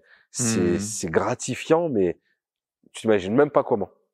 Est-ce qu'il y a une réflexion à un moment donné aussi de. euh, c'est là où il y a le plus d'argent à faire ou pas? Est-ce que c'est aussi un choix marketing et stratégique d'un point de vue développement? Bien sûr. Je vais pas te dire que c'était que pour ça, parce que si tu veux mon avis profond, tu peux jamais mieux être coaché que par un coach qui te suit en physique, en temps réel avec toi, qui vient faire l'essence avec toi, qui est là, qui te coach. Donc il n'y a jamais rien de mieux que ça. Tu peux, tu peux pas atteindre tes objectifs plus vite qu'avec un coach en physique. Mais c'est pas le même prix. C'est pas, le même prix, la même, disponibilité. C'est pas le même prix, c'est pas la même disponibilité. Et en fait, on se rendait compte que bien sûr, c'est pas aussi bien, mais ce qu'on va proposer, c'est on va proposer des choses qui ne se sont jamais faites à distance. Il y aura jamais eu un suivi aussi bon à distance, aussi bien expliqué, aussi concret, et surtout, bah, avant c'était réservé à une élite le coaching sportif, tu vois? Et là, on va le rendre accessible à toutes les bourses, quoi. On va le rendre accessible à tous. Et surtout, on va essayer de transformer le plus de gens possible. Notre but, c'était ça. il y a 60 millions, 60 millions de, à l'époque, hein, c'était ça, 60 millions de Français. Ben, on a 60 millions de clients potentiels. Il faut y aller, quoi. Et on est sur YouTube, on est dans toute la France. Donc, du jour au lendemain, on gagnait très bien notre vie et on décide de tout arrêter. Tous les cours en salle, les cours en association, les coachings, euh, le club de sport urban training qui marchait bien il marchait au moment où vous l'arrêtez, l'association, ouais. Hmm. Il marche super bien. On l'a développé dans trois villes Lyon, Grenoble, Rouen. On a cinq coachs qui bossent pour nous et on fait cinq sessions par ville par semaine. À ce moment-là, on arrête tout. On laisse le club à un coach, un des coachs qui était là. On lui laisse carrément. Et nous, on se dit, ben, on va faire YouTube maintenant. Sur YouTube, on commence à nous demander des programmes. C'est là que la SARL euh, commence à voir le jour en 2013 ou c'est un peu après déjà? Elle a déjà vu le jour parce qu'on a déjà fait une année en SARL avec Urban Training. D'accord, ok. Voilà. Euh, Donc l'association euh, officielle, la création de la boîte vient pendant Urban Training parce que ça se développe, peut-être au moment où on commence à recruter les coachs, j'imagine, ou un truc comme ça. Voilà, c'est ça, hmm. exactement. Et du coup, on arrête tout, let's go dans YouTube. Voilà let's go dans YouTube, on se lance à fond dans YouTube et là on fait des vidéos pour YouTube. Au lieu de faire des vidéos pour nos clients, on fait des vidéos pour YouTube. Ouais, pour Internet, qui va là pour le coup alimenter Internet quoi. Ouais, on essaie de réfléchir à des sujets intéressants et encore une fois de les traiter de manière mainstream, de les traiter simplement, de, tu sais, c'est un truc que ma mère m'a toujours expliqué. C'est par exemple, tu sais, elle était vendeuse à Darty elle m'a toujours expliqué les gens quand ils viennent, il faut que tu leur parles avec des mots qui comprennent. C'est-à-dire que si tu te rends compte que c'est pas quelqu'un qui s'y connaît, il vient pour acheter un four, tu lui expliques que celui-ci chauffe plus vite, celui-ci gratine mieux, celui-ci consomme moins, mais tu vas pas commencer à lui parler en euh, en ondes ou en mégahertz ou en merde, prise ta première leçon de commerce en direct avec ta daronne quoi. Génial. Ouais, mais en fait, tout vient de là, tu vois. Parce que de toute manière, j'ai pas suivi un cursus euh, dans le commerce, tu vois. Mmh. Et, et, en fait, ça, j'ai toujours gardé en tête ce truc-là, et j'ai toujours détesté les gens qui t'expliquent un truc, ils savent très bien que tu connais pas, mais ils rajoutent beaucoup de termes ou de fioritures pour paraître, tu sais, experts dans leur domaine. Et en fait, c'est tout ce que on voulait pas faire et, et tout ce qu'on voulait éviter sur YouTube. Ah bah ça tombe bien, il y en a d'autres qui le font. Il y en a d'autres qui le font, tu vois. Et on s'est fait même critiquer parce que, bien sûr que quand, tu simplifies, quand tu vulgarises, des fois tu fais des raccourcis. Ah bah bien qui, sûr. Qui, sortis de leur contexte, sont faux. Bah, dans tous les cas, on en reparlera un petit peu, mais effectivement, vous avez pas mal de détracteurs au cul pour justement ce côté mainstream, ce côté grand public. Mais en même temps, c'est aussi votre force aujourd'hui. Voilà. Et en même temps, enfin, c'est pas pour euh, pour se la raconter, tu sais, mais 90% de ces détracteurs, ils n'ont pas le diplôme que nous on a. Les coachs de maintenant, très très peu ont des diplômes universitaires. Mmh. Moi, on a tous les deux un diplôme universitaire, un Dust métier de la forme. Donc c'est un diplôme de coach sportif, préparateur physique. Et PJ, en plus de ça, a passé une licence entraînement avant. Il a fait STAPS avant? Ouais, mais le mmh. Dust métier de la forme, il est au sein du STAPS. C'est-à-dire que mmh. PJ a deux diplômes STAPS. Moi, j'ai un diplôme STAPS. Et derrière, on a continué à se former. Donc si on doit faire euh, un étalage des connaissances ou des diplômes, ce qui est pas notre but, c'est juste, c'est pas le mood, c'est pas l'ambition, c'est pas l'objectif, quoi. Ouais, Non. Tu connais ce, bouquin de Simon Sinek qui dit Start with Why et qui dit que en gros le plus important dans tout ce que l'on fait, c'est pourquoi est-ce que l'on fait et le pourquoi est plus important de ce que l'on fait. Tu en as déjà entendu parler ou pas de ce concept? Non. Eh ben en gros le concept est simple. Le mec il y a plusieurs cercles et justement il a théorisé tout ça et il dit que ce qui passionne les gens, ce qui se fait te, te dépasser et ce qui permet aussi du coup de convaincre tes clients, peu importe ce que tu vends, c'est le pourquoi et non pas le comment. D'accord? Et donc, en gros, c'est cette raison profonde que tu as au fond du corps, au fond du cœur, et waouh, qui soulève des foules. Et du coup, si je te dis pourquoi est-ce que toi, tu as entrepris, pourquoi est-ce que tu entreprends, c'est quoi ta réponse? Bah, J'entreprends pour euh, vivre des expériences, j'entreprends pour le parcours, j'entreprends parce que je rêve et que je veux atteindre des objectifs, euh, j'entreprends parce que j'ai envie de prendre mes décisions moi-même, de choisir ma route moi-même. Euh, j'aime le goût du risque. J'aime l'excitation de pas savoir ce qui va se passer, comment ça va se passer et est-ce qu'on va y arriver. Un peu pour tout ça, quoi. Et, et, encore une fois, j'aime même être mon propre patron. Il euh, y a rien qui me rend plus content que ça, tu vois. Je préfère être pauvre pour moi-même et travailler pour moi-même et ne pas recevoir d'ordre et être euh, libre que euh, gagner des dizaines de milliers d'euros et qu'on me dise quoi faire du matin au soir. Tu dis en interview ou dans tes vidéos, dans tout ce que je fais, je veux être bon, je vois, je veux être le meilleur. Je pense même que c'était sur l'interview avec Jamcore, quand vous êtes dans le jacuzzi. Selon toi, on fait comment pour devenir le meilleur? On travaille. Je pense que pour devenir le meilleur, on travaille, on se renseigne. Euh, après, tu sais, c'est difficile aussi de Enfin, je suis le meilleur pour qui? Moi, je veux être le meilleur pour moi-même, tu vois. Je veux vraiment, au fond de moi-même, me dire, bah, c'est toi le meilleur là-dedans. T'as réussi. Et si quelqu'un fait mieux, bah, j'essaierai de, de, de surpasser derrière, tu vois, sans écraser les autres, sans marcher dessus. J'aime bien que les, gens me tirent vers le haut. D'ailleurs, j'aime bien m'entourer de gens qui me tirent vers le haut, qui, que, qui m'inspirent, tu vois. Et euh, ouais, je pense pour être le meilleur, faut avoir l'envie de le faire et surtout la passion. Je, je me dirais jamais je veux être le meilleur euh, euh, peintre en acrylique, tu vois, parce dans que un ça me passionne pas. t'intéresse pas quoi. Mmh. Non, ça me passionne pas, tu vois. Mais le le jour où un truc me passionne, je vais être le meilleur, tu vois. Quelque temps après, vous arrivez dans le business en ligne avec euh, le premier programme de formation à distance euh, ce qui, je pense, était une révolution, à mon avis, technologique à l'époque. Euh, je ne sais pas c'est quelle année tu vas pouvoir nous le redonner, mais ce qui m'intéresse, c'est que vous n'allez pas le faire vous-même. Vous allez être démarché par une autre boîte, vous allez faire un partenariat, faire une association avec une autre boîte, et ça va pas forcément bien tourner. Est-ce que tu peux nous rapporter, nous raconter un peu ce qui s'est passé? Ok, bah à l'époque, euh, donc ça s'est développé, etc. On a vendu des programmes personnalisés sur YouTube, puis on est passé à des programmes génériques. On avait établi plein de programmes en fonction des objectifs. Euh, Donc en gros, à cette époque-là, on vend des PDF, des PDF avec des on vidéos. Vend des ouais, voilà. Principalement, c'est ça. Et il y a un autre game qui se joue aux États-Unis, si je dis pas de bêtises à cette époque-là, qui sont les programmes en vidéo. En Non, mais à l'époque, on le trouve pas mal aux États-Unis déjà, non? À l'époque, tu as Insanity. Aux voilà. De Sean complètement timbré. Mais en gros, ce type est un coach euh, qui ressemble un peu à, nos coachs de l'époque, mais là, hyper euh, testostérone à fond, avec des entraînements de malades. Et surtout, eux, ils vont vendre un infoproduit, donc un programme en ligne qui coûte 100 balles, 200 balles à l'époque, je ne sais plus trop. Et si tu arrives à finir le programme, tu reçois chez toi un euh, t-shirt genre I made insanity ou un truc comme ça, où j'ai survécu à l'insanity. Très, très bien. C'est encore à l'heure actuelle un des plus gros un des plus gros best-sellers, un des programmes les plus vendus, un des programmes les plus piratés. Euh, moi, je l'ai suivi en piraté. Euh, je l'ai suivi en piraté en 2015, je crois, dans mon petit appartement dégueulasse en banlieue parisienne là. Euh, mais c'est un des programmes qui a été les plus vendus. C'est des mecs. Les pages de vente, les amis, pour tous les marketeurs et entrepreneurs qui sont avec nous là, c'était des, c'était magique. Il y avait tous les arguments, la construction. C'était les copywriters de génie à l'époque. Et donc à l'époque, ça, ça cartonnait, ça tournait, et ça vous le voyez vous, c'est ça?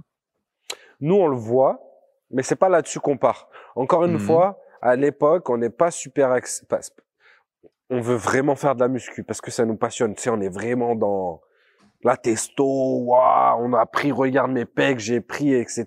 Tu vois, bah, c'est toujours le cas, hein, c'est toujours ce qui nous fait kiffer à nous personnellement.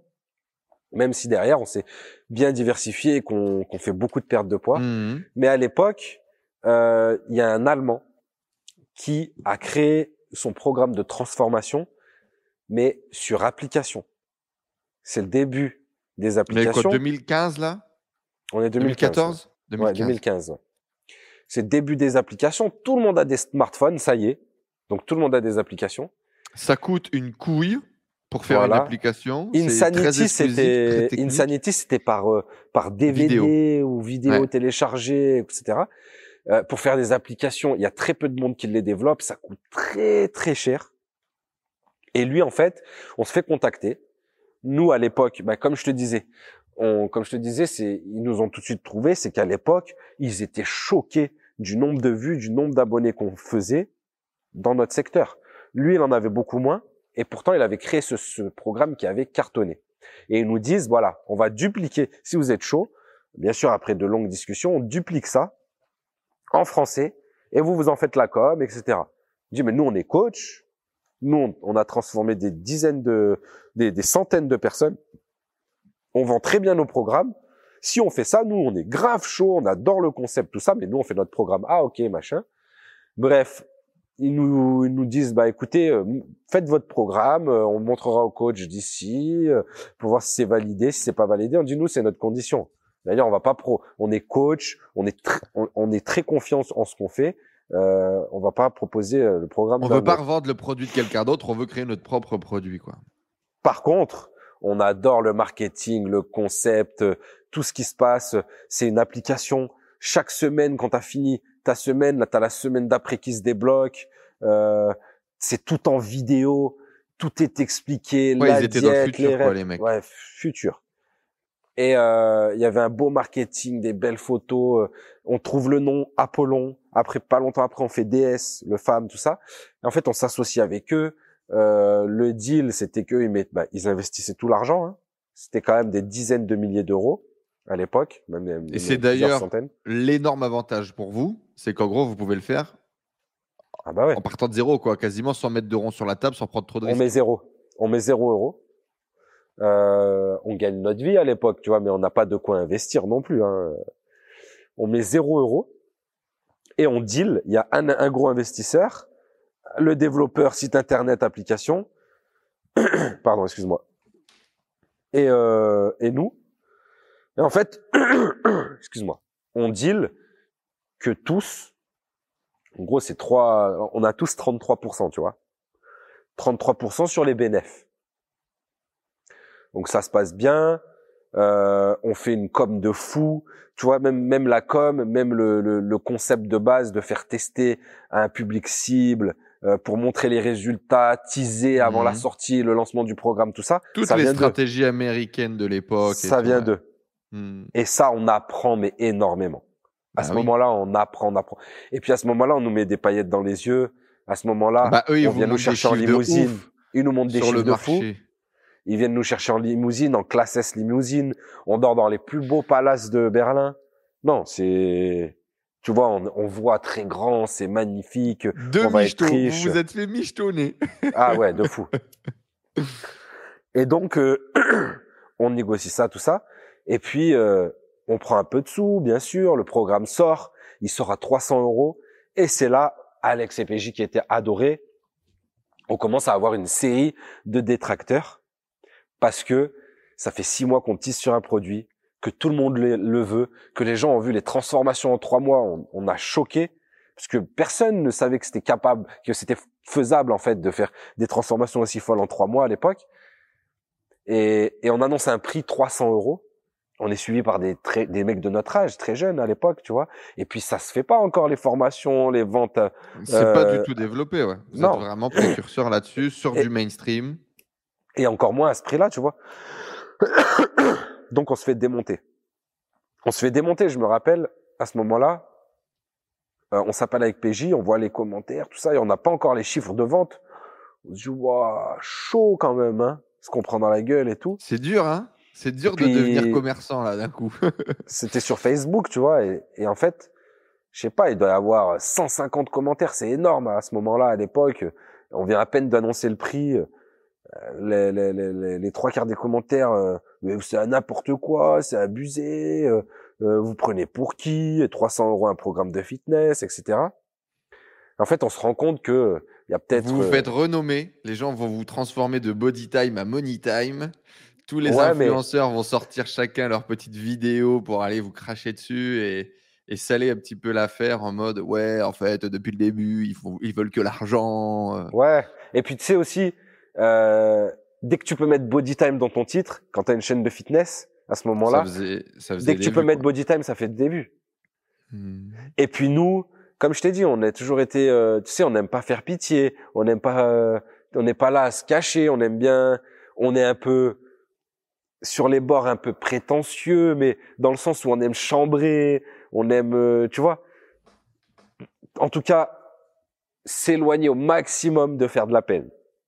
Et mhm. ça, bah, bien sûr, euh, tu sais, quand tu es dans une... Et ça, ça a pas mal changé maintenant. Mais on est dans une époque où il faut faire des vidéos dans sa petite chambre d'étudiant. On est dans une époque où même quand t'as les Cyprien, Norman, euh, le rire jaune et le Mister V... Personne n'est au courant que ces mecs-là gagnent des sous. Mais, à ce mais tu t'imagines que ces mecs-là ont recréé leur chambre d'ado en studio les mecs mhm. habitent dans des, des, trucs de fou. Leur chambre d'ado, elle est recréée en studio et on les a visités. Nous, on, on, était chez Mixicom et chez Webedia pour que les gens pensent qu'ils sont encore chez leurs parents dans leur chambre d'ado. Parce que mhm. sinon, ça marche plus. Et nous, on est déjà un peu, on aime les quinries, on aime un peu, tu vois, ce, ce délire un peu success story, la dit, bah, se faire kiffer aussi, quoi. Se faire kiffer, tu vois. Et puis, euh, Qu'est-ce que tu en penses foncièrement? Est-ce que 300 euros c'était trop cher? Est-ce que c'était le bon prix? Est-ce que le produit était incroyable? Le produit était incroyable. Je pense que c'était pas cher. Je pense que maintenant tout le monde vend des programmes à ce prix-là, voire plus cher. On a ressorti Apollon là 2.0. Euh, cette fois-ci c'est 13 semaines, c'est 20 fois plus complet. On a laissé au même prix, mais maintenant les gens trouvent que c'est vraiment pas cher. Hmm. C'était une question d'époque. Et tu t'imagines pas combien de formateurs, après que ce soit dans n'importe quel domaine, nous remercient aujourd'hui pour avoir ouvert la porte à ça, tu vois. Et puis hmm. maintenant, c'est, maintenant, euh, peut-être que pour pas mal de gens ou pour une partie des gens, on a, on a, tu vois, une image de businessman, d'entrepreneur, mais c'est le cas. On l'assume. C'est ce que j'allais et Puis, Et puis, si vous êtes assez naïf pour penser que les gens font ça juste pour donner du contenu, offrir gratuitement et euh, ben, c'est que vous êtes naïf. C'est que vous êtes hmm. naïf. À un moment donné, quelqu'un qui s'investit autant dans un domaine, dans un, qui lâche tout pour faire ci ou ça, ben derrière, bien sûr, moi j'ai toujours eu de grosses ambitions financières euh, au niveau de mon développement personnel, de ma vie de famille, de mon corps. J'ai toujours eu de grosses ambitions. J'ai toujours voulu euh, ben, gagner beaucoup d'argent. J'ai aucun problème avec l'argent, tu vois. J'ai aucun hmm. problème avec ceux qui qui en gagnent peu euh, avec ceux qui en gagnent beaucoup plus que moi. Je peux m'amuser avec n'importe qui. Tu vois, je prends personne de haut. J'accepte que personne me prenne de haut. Et voilà, je me cache pas derrière euh, moi, c'est vraiment que ma passion. Je, comme je t'ai dit, on vit de notre passion. On fait tout pour qu'elle soit rentable. Alors on le ferait jamais, on le ferait jamais si c'était pas un kiff. Reste là, ne bouge pas, parce que justement, ma prochaine citation, c'est exactement ça. Tu dis, dans la vie, il faut se faire plaisir. Euh, il faut être content et kiffer tous les matins quand tu te lèves. Et il faut que tu fasses pour que le plaisir devienne rentable. Ça t'est venu quand ce concept du plaisir rentable? Est-ce que tu n'as pas dans ta vie des plaisirs dans les... où il n'y a pas la notion d'argent? On m'a reproché ça une fois. On m'a dit tout ce que tu fais dans ta vie est toujours lié à l'argent. Est-ce que tu as des passions sur lesquelles tu ne réfléchis pas du tout à une rentabilité?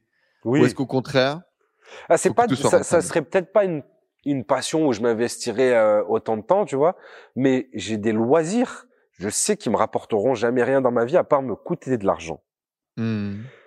La moto. Genre la moto, par exemple, ouais. Hmm. L'enduro, parce que je casse mes motos à chaque sortie pratiquement. euh, je, bah, tu sais, bah, la moto, quoi. Tu perds du temps, je pars, je peux me blesser, je me fais souvent mal. Euh, le parachute, je perds grave du temps. Ça coûte de l'argent aussi, tu vois. Et jamais je serai champion d'enduro, jamais je serai champion de parachute. Euh, tout ce qui est sport de glisse aussi, tu vois. Je sais que c'est trop tard. Je vais aller faire un soccer, je m'éclate, je vais pas gagner d'argent. Mais quand je dis le plaisir, c'est qu'en fait, si il y a une possibilité derrière de rentabiliser le plaisir, il faut le je vais sauter dessus. Ouais. Je fais de la musique. Je veux dire, j'aurais très bien. Vraiment, la musique, c'est ma passion. C'est-à-dire de, tu sais, chercher des mélodies, écrire. Moi, je fais de la musique depuis bien avant la muscu. Hein. Ouais. Donc, j'ai fait. on y arrive aussi sur le sujet. Euh, euh, euh, si, demain, bah, je, je, passe du temps à faire des sons, tout ça, et que j'estime que je peux le proposer et que des gens vont peut-être aimer, bah, je le mets et j'ai tout de suite monétisé. Et moi, j'ai des revenus passifs de la, de la musique, les gens seraient choqués. Même si là, ça fait un moment que j'ai pas sorti de titre, les gens seraient choqués. C'est-à-dire, ils seraient choqués parce qu'ils sont solides, parce que c'est des revenus qui commencent à être intéressants? Ouais, à, des, à un moment donné, quand j'ai sorti des EP, tout ça, j'avais des vrais revenus. Maintenant, je te dis, bah, comme n'importe qui, quand tu es pas actif ou beaucoup moins, bah, ces trois dernières années, la hype, elle redescend. Hmm. J'ai eu des enfants. Bah oui, quand tu sors pas un nouveau titre, tes anciens titres, ils continuent pas à être streamés euh, sans sans s'arrêter, tu vois. Mais je veux dire, j'ai encore des revenus passifs maintenant, alors que je sais pas moi, en 2020, j'ai dû sortir euh, un son. En 2019, j'ai dû en sortir deux ou trois. Et tu sortais énormément de titres d'ailleurs à un moment donné en parallèle de tout. 2019, je crois que tu sors. 35 euh, clips. Hmm. Et j'ai tout clippé. J'ai fait, j'ai fait trois EP. Bien sûr, ça va revenir parce que maintenant je commence à, avoir le temps et surtout je dors la nuit. Moi j'ai eu un gros problème ces trois dernières années avec mes enfants de sommeil, tu vois, vraiment de sommeil et de temps, ça a été très très dur. Et puis avec tous les projets que j'ai fait, tout ça, mais bon, j'ai réussi à tenir le coup et, surtout là, je vais pouvoir me refaire plaisir. Là, là, en fait, la fatigue, euh, tous les projets à côté euh, entre les achats des maisons, les enfants. Euh, tout, tout le développement des business annexes et tout avec PJ, bah, c'est vrai que on a dû euh, ralentir beaucoup, que ce soit les réseaux sociaux, YouTube, la musique, euh, les passions. Mais là, 2022, regarde, tu sais, 2022, c'est le kiff. 2022, ça va être incroyable. Et sur YouTube, et notre retour, on va dire, en force sur YouTube. Tu verras bien, si des gens regardent cette vidéo fin 2022, il se sera passé des choses. Il se sera passé beaucoup de choses. On a énormément de projets, des concepts de fous, euh, que ce soit sur YouTube, que ce soit dans l'entrepreneuriat, et surtout, ben là, on a un des pro, enfin, on n'avait jamais autant vibré que pour le Panthéon Business Club qu'on est en train de créer, quoi. Qui est en train de, qui est en train de démarrer justement. On en, on en reparlera. Le franc-maçon 2.0, le club euh, business qui va être lancé là début euh, janvier 2022, au moment où on fait cette vidéo. Euh, la naissance d'Hadès, les sapes. Les sapes, j'ai l'impression que c'est un kiff que vous avez tous les deux, euh, beau gosse, envie d'être bien sapé, kiffé. À un moment donné, il y a une idée. Euh, il y a une idée de se lancer dans, dans la sape et de, de, revendre, du coup, de distribuer des marques connues, des marques qui vous font kiffer. L'idée, elle se convertit, je crois, en trois jours. Ou un truc comme ça. Euh, et, au départ, on est distributeur. Après, le fournisseur, euh, ça va parler chinois, c'est le cas de le dire. Et du coup, vous allez créer vos propres SAP. Vous allez partir euh, en Turquie, si je dis pas de bêtises, et faire, vos propres, et faire votre propre série. Exactement. un peu ce qui se passe là-dessus. À l'époque, moi, je suis égérie pour un site internet qui vend des SAP. petit à petit, je lui explique que nous, on, on vendait déjà du merch pour Bodytime, j'explique que nous, on veut faire des survêtements, des habits de sport, etc. Et puis, il m'amène voir les fournisseurs. Euh, voilà, tout se passe bien. Nous, on commence à faire nos, nos premiers survêtements.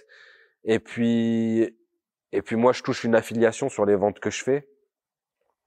Euh, bon, comme tu l'as dit, on essaye un peu de prendre soin de nous, etc. Et, et je prends 10%. On prend 10% sur les ventes qu'on fait avec PJ, parce qu'on se sape euh, beaucoup chez lui, tu vois. Mmh. Et 10%, euh, ben, ça représente du euh, 1005, 2000, 2500 euros par mois.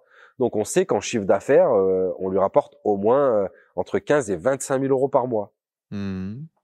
Et le mec est quand même assez exigeant, tu vois, sur les jours où on doit poster, alors qu'en fait, il y a aucun deal, il n'y a pas de fixe, il y a uniquement du, de l'affiliation. Du variable. Mmh. Ouais. Donc, euh, bah, je trouve pas trop ça normal. Et puis, on décide de partir aux États-Unis.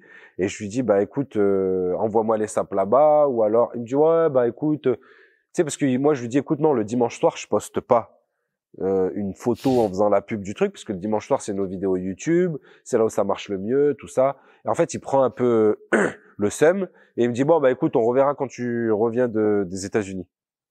C'est trois mois plus tard, tu vois. Moi, je trouve pas ça super cool, sachant combien on lui rapporte par mois, tout ça. Je, je sais où il se fournit.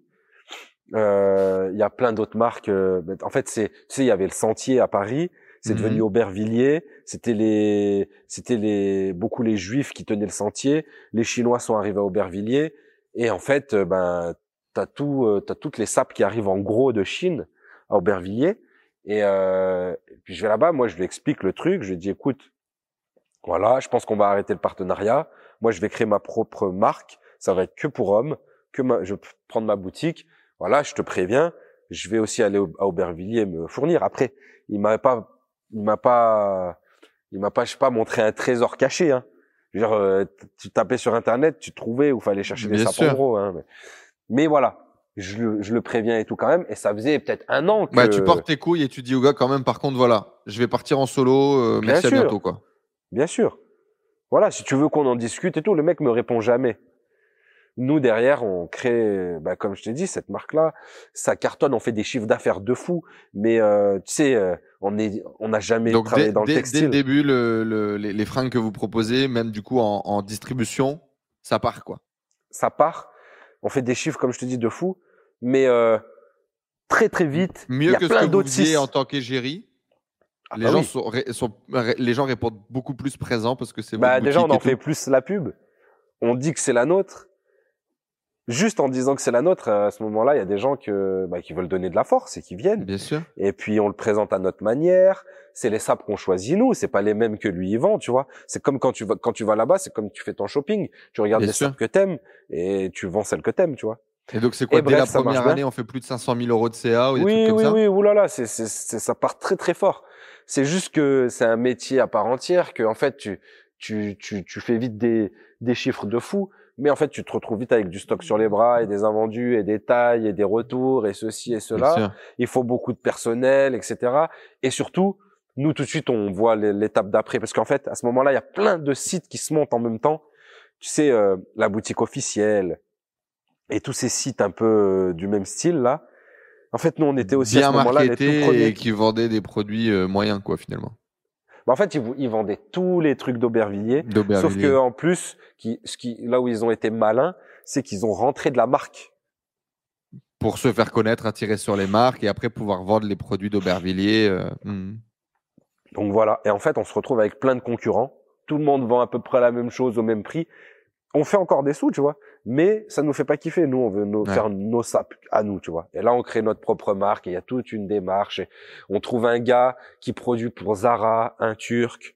Euh, c'est ma sœur qui le connaît parce que ma sœur habite à Londres. Elle nous envoie là-bas. On va, en, on va en Turquie. Et puis, et puis de là, pendant un ou deux ans, on fait beaucoup d'allers-retours en Turquie. On fait produire Body Time Collection, notre première marque, notre première marque, pardon.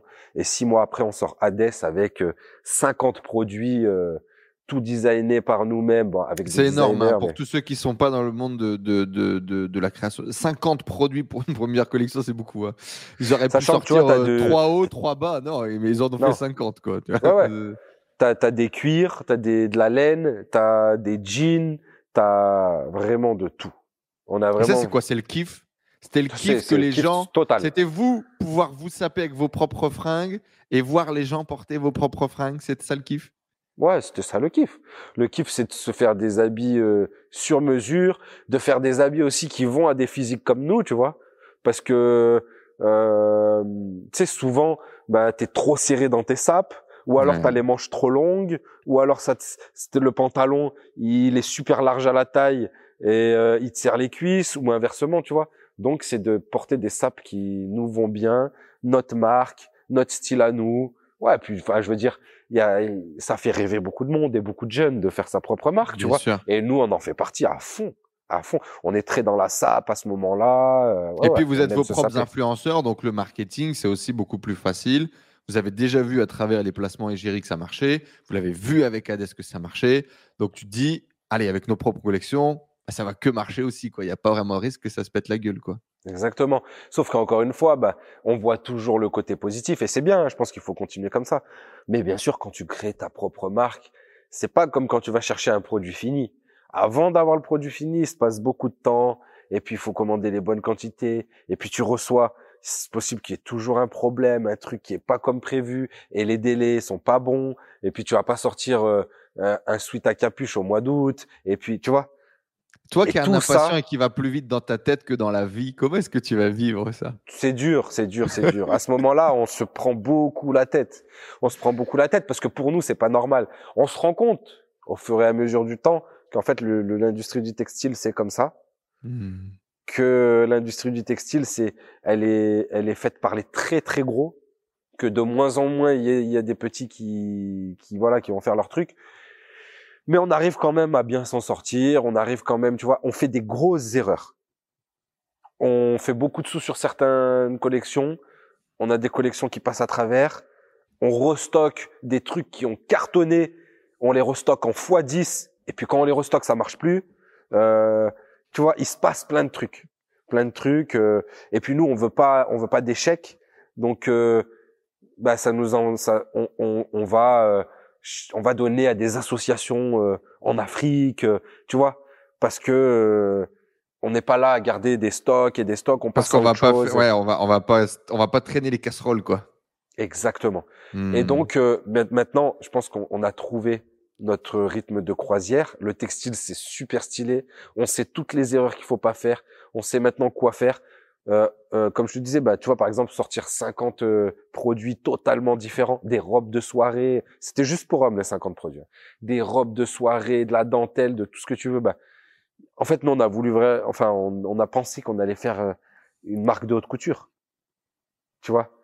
Or, c'est un métier, c'est, je dis pas que ça, ça aurait pas été possible, hein, tu vois? Mais faut faire, faut être focus, quoi. Faut, faut, faut, faire, que ça. faire que ça, quoi. Mmh.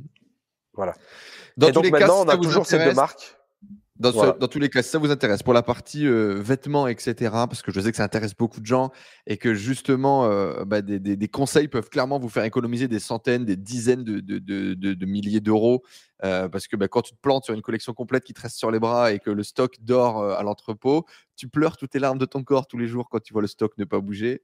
Il y aura une formation complète dans le Panthéon Business Club de Alex et PJ sur le sujet que vous pourrez dans tous les cas retrouver. Tu vas dire un truc tu vas dire la vitesse d'exécution dans le business est essentielle. Il ne faut pas perdre de temps entre l'idée et la réalisation du projet. Et c'est exactement ce que vous avez fait quand vous avez lancé Hades. Et tu as dit que tu pensais clairement que c'était une des clés de votre succès. Ouais, carrément. Ça parle pas chinois, quoi. Il y a une idée, deux heures après, on a déjà acheté le site internet, on a déjà demandé au graphiste de bouger son cul et on y va. Quoi. Ouais, ouais. Je pense que ça a toujours été notre force avec PJ c'était ne pas, enfin, réfléchir, bien sûr, bien réfléchir, mais à partir du moment où tous les deux on est d'accord, ça a tout de suite été fait. Le jour où on a décidé de faire une chaîne YouTube, le lendemain on tournait nos premières vidéos. On a décidé de faire notre marque, le lendemain il y avait un webmaster qui était sur le site, on avait pris nos billets de, de train pour le retour des États-Unis pour aller à Aubervilliers. Le site était tout prêt, on est allé à Aubervilliers, on est rentré d'Aubervilliers, on a fait les photos des sapes, Trois jours après, le site était en ligne. On a toujours euh, eu une vitesse d'exécution très très rapide. Bien sûr que on a fait plein d'erreurs à cause de ça, mais je hmm. pense qu'on n'en serait pas arrivé là où on en est si on n'avait pas fait ça. Je pense que PJ, il est encore plus fou que moi sur ce point-là. Ah ouais? C'est-à-dire, ouais, ouais, ouais, non, franchement, c'est. Je te verrais, je te vois plus impulsif que lui euh, par rapport à ça. Non, faut le connaître, faut le connaître. Franchement, c'est quelqu'un de qui dort vraiment pas debout. C'est pas on parle, on parle, ouais, ok, on va faire ça. Non, non. Ok, on fait ça? Allez, on le fait maintenant. Sors mon ordi, tac, tac, tac, tac. Tu vois ce que je veux dire? Hmm. C'est vraiment, on met à exécution tout de suite. Tout de suite, tout de suite. Si, pourquoi, tu, pourquoi je repousse à demain? Pourquoi après-demain Tu vois, la procrastination, on a... Moi, je, moi, je peux dire que je pense que de base, je, dois être quelqu'un, je dois être un peu flemmard de base, mais j'ai combattu ça toute ma vie, du hmm. matin au soir. Tu vois? Je comprends. tout le temps, tout le temps, tout le temps à me, à me faire violence moi-même. Et je pense, ouais, on a toujours eu cette force-là. Après, le truc, c'est que on a aussi la chance de pas avoir peur. Pas avoir peur de souper, pas avoir peur de l'échec, parce qu'on a appris depuis tout ce temps aussi qu'à chaque fois que on a eu des échecs, et d'ailleurs, on a fait une vidéo il y a pas longtemps tous les deux ensemble sur tous nos échecs, on s'est rendu compte que Mhm. nos plus gros échecs, ils nous ont amenés vers nos plus belles réussites derrière. Ouais. Ça a toujours été le cas, tu vois. Comme je te disais tout à l'heure, euh, ben on a créé donc avec les, les Allemands, ça s'est mal passé.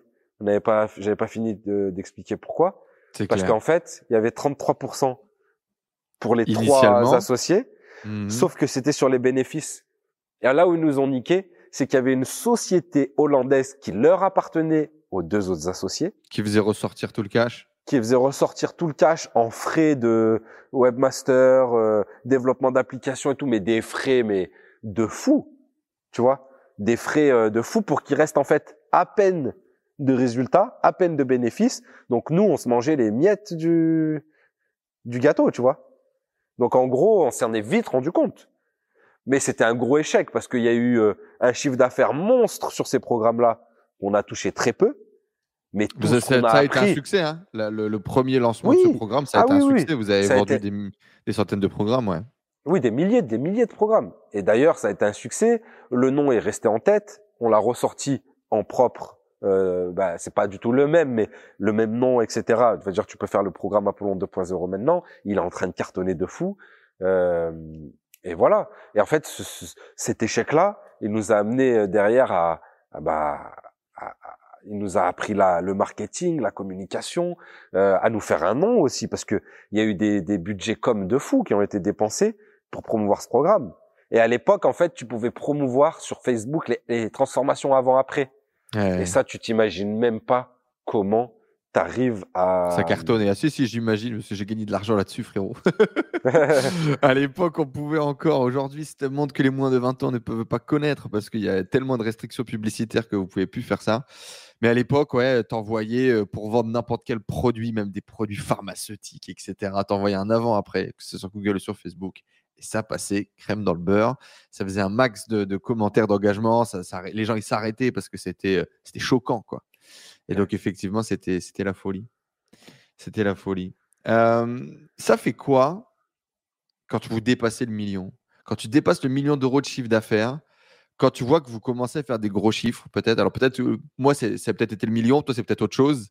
Ça a été quoi le, le chiffre à un moment donné Tu t'es dit, oh putain, euh, autant. Genre, ça y est, on- fait autant, on est dans la place, on est dans le game. En fait, pendant un moment, on doublait toutes les années jusqu'à arriver au million. Après, on était, non, franchement, ça a été très, on va dire très linéaire la courbe pour nous, tu vois. Il n'y a pas eu un moment euh, qui a été incroyable ou fou. Et puis, tu sais, tu t'habitues quand même vite à un train de vie, à, à des dépenses. à- tu vis, tu vis avec tes moyens, tu vois. Donc, euh, et puis nous, on a été, on a toujours été dans la consommation aussi au jour le jour. On s'est toujours fait énormément plaisir, mais on a kiffé. On a kiffé parce que on a énormément, avec cet argent, on a énormément voyagé. On a fait le tour du monde. On est allé dans les plus beaux endroits. On a travaillé de partout. On a tenté plein de trucs. On a toujours réinvesti dans d'autres bises. On a, on a plein de billes euh, dans d'autres domaines, dans d'autres endroits avec PJ, tu vois. Et surtout, c'était les vacances, les soirées, les restos. C'est là-dedans, tu vois, nous qu'on a kiffé et qu'on kiffe toujours d'ailleurs. Et euh, je veux dire, il n'y a pas un, un cap vraiment euh, où on se dit euh, Est-ce que, ah est-ce ça que- y est. Je pense que le cap il est maintenant.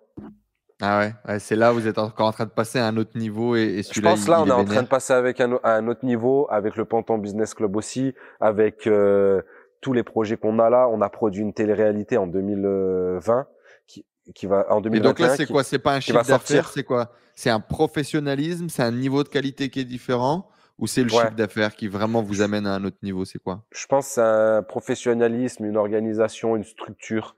On a une vraie équipe. Là, Vous avez votre euh, propre, euh, là, le, le hangar dans lequel on est en train de tourner, euh, c'est chez Voilà, vous. tu quoi. vois, y a ici, ici, il y a une, une grande salle de muscu. C'est, c'est notre salle de tournage maintenant. Elle vient d'être terminée. On a même vous jamais avez, fait vous avez acheté quoi, les dedans. gars C'est énorme. Oui, oui, ici on a acheté euh, l'entrepôt, les bureaux, les entrepôts d'à côté. On a acheté pour un million pratiquement.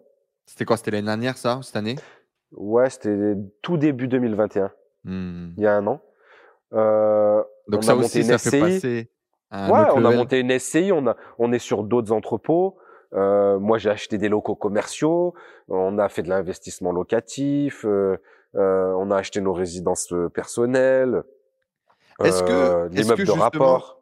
Quand vous touchez ce point du, du million d'euros de chiffre d'affaires, est-ce qu'il n'y a pas un peu cette, cette, euh, frustration de l'enfant, tu vois? Je sais pas comment tu l'envisageais toi quand tu étais plus jeune, mais moi j'imaginais, le jour où l'entreprise gagne un million, waouh putain, j'imaginais le, le vieux derrière son, son, son bureau en bois, tu vois, bien massif, en train de fumer un gros cigare. Tu sais, je m'imaginais le, le- le- top de la pyramide. En fait, euh, un million d'euros de CA, euh, quand je l'ai vécu, ça avait complètement un autre goût, tu vois. Il restait plus rien en bénéfice, euh, enfin, tu vois. Bah, c'est ça, en fait. Moi, en fait, nous, on s'est jamais attardé longtemps sur le chiffre d'affaires parce que, parce que ce qu'on, ce qu'on voulait, c'était savoir ce qu'il y avait dans nos poches à la fin, tu vois. Bien sûr. Et c'est complètement différent pour tous ceux qui ne le savent pas. Ouais, ça a rien à voir. On a eu des années où le chiffre d'affaires était incroyable et puis bon, le dividende à la fin de l'année c'était pas ouf. D'autres années où le chiffre d'affaires était moins, beaucoup moins élevé. Bah, tu vois, typiquement quand on vendait, on revendait du Hades. Enfin, on- quand quand c'était pas la marque Hades, mais qu'on Mhm. était revendeur, on faisait des chiffres d'affaires de fou. On a fait des chiffres d'affaires de fou, mais au final, c'était pas plus rentable, limite moins rentable, tu vois. Ouais, bien sûr. Après, nous, ce qu'on regarde surtout, c'est l'évolution des salaires. On a pu évoluer chaque année. On, on a toujours augmenté nos salaires, augmenté euh, notre Vous êtes à combien là cette année? En 2018, alors je me, je me le suis noté, en 2018, vous étiez à 5000, je crois, sur la vidéo. En 2018, ouais, en 2018, vous étiez autour de, de, de 5000, vous êtes passé ensuite à 6000. Et j'ai pas dû voir la vidéo de cette année à jour où je l'ai raté. À, à combien alors euh, se mettre de salaire Alex et PJ cette année? Bah, tu vois, on va pas te faire rêver plus que ça, mais à on est à 7000 euros. Hmm. On a encore gagné 1000 euros cette année, quoi. 1000 Ouais, euros voilà. tous les ans, tranquille. Après, après Dans encore tous les cas, fois, enfin, moi, je, je, y a pas besoin de me faire rêver, frérot. Ça sert à rien de te mettre 14 000 pour les donner à l'État. Il y a pas de débat. Et donc, je te disais, ouais, l'élévation des salaires. Je dis non, mais pas besoin de me faire rêver. Déjà, 7 000 euros en France, c'est très bien. Euh, pour tous ceux qui connaissent un petit peu mieux le fonctionnement des entreprises, etc., je pense qu'ils ils seront pas choqués. Euh, Après, j'ai beaucoup d'avantages. Ça sert à rien. Bah, bien sûr, tu as des avantages en nature, etc. Et c'est en normal. fait, j'ai, oh, très très peu de dépenses, on va dire, dans le sens où j'ai une voiture de société, euh, enfin tous mes déplacements, mes assurances, mon téléphone. Tu sais, je me sers de, de, de, Tout est couvert par la société. tout est Mhm. couvert par la société parce que moi, tu sais, je, je, je, même les voyages, parce que nous, les voyages, ça nous sert pour faire du contenu, ça nous sert Mhm. pour euh, promouvoir des choses, pour aller rencontrer des gens, euh, et puis surtout, Donc, ton salaire, c'est dans ta investir. poche, c'est net, c'est. On préfère investir, tu vois, que se mettre des salaires de fou. On pré- préfère investir dans des sociétés, dans des SCI, euh, dans des boîtes, euh, dans des applications, dans voilà. Alors justement, on va en parler un petit peu de, de différents business sur lesquels euh, vous êtes. Mais avant ça, tu sais, moi j'ai une croyance. La croyance que les gens qui font des trucs de ouf dans leur vie, c'est qu'il faut une force incroyable pour se battre contre la motivation, contre les, contre quand il pleut, quand il fait froid, les galères, tous les obstacles qui vont venir sur ton chemin dans l'entrepreneuriat, il y en a beaucoup. Et encore plus quand tu démultiplies les projets, bah, tu démultiplies les problèmes, tu démultiplies les galères. Moi, j'ai la croyance que c'est des gens en général qui ont une frustration initiale qui est très forte, qui va leur donner cette force de la surpasser et de surpasser tous les problèmes qui viennent sur leur chemin. Et du coup, dans cette vision des choses, c'est quoi à toi ta frustration? Qu'est-ce qui te donne cette force, cette énergie pour aller surpasser tout ça? Écoute, je sais pas. Je sais pas si à un moment donné j'ai eu une frustration. euh, je sais que que petit. Est-ce que déjà, est-ce que tu partages l'idée ou pas? Est-ce que cette idée de, de, de cette force vient d'une frustration? Est-ce que ça te Pe- parle ou pas? ouais Peut-être que oui. Moi, comme ça, je dirais. Enfin, moi, je je saurais pas te dire si j'en ai une ou pas. Mais si j'en ai une, peut-être que c'était euh, vraiment très petit. J'étais assez fragile de santé. Tu sais, asthmatique, euh, très allergique. Euh, j'ai chopé une salmonelle très jeune. Donc euh, j'ai été à l'hôpital, hospitalisé. Mes parents ont eu beaucoup peur. Donc je sais pas, peut-être que derrière ça, j'ai voulu devenir solide, j'ai voulu devenir quelqu'un de de costaud. Ou, je sais pas, peut-être. Mais sinon, j'ai, je t'avoue que j'ai pas une réelle frustration ou quelque chose où j'ai déçu à un moment donné. Mais mais par contre, plus euh, la, la, peur un peu qu'on soit pas fier de moi ou de décevoir. Parce que en fait on a tellement été fier de moi petit on m'a tellement mis sur un piédestal que j'ai voulu y rester. Ok. Fort. Fort fort fort. Du coup c'est quoi les différents euh, business?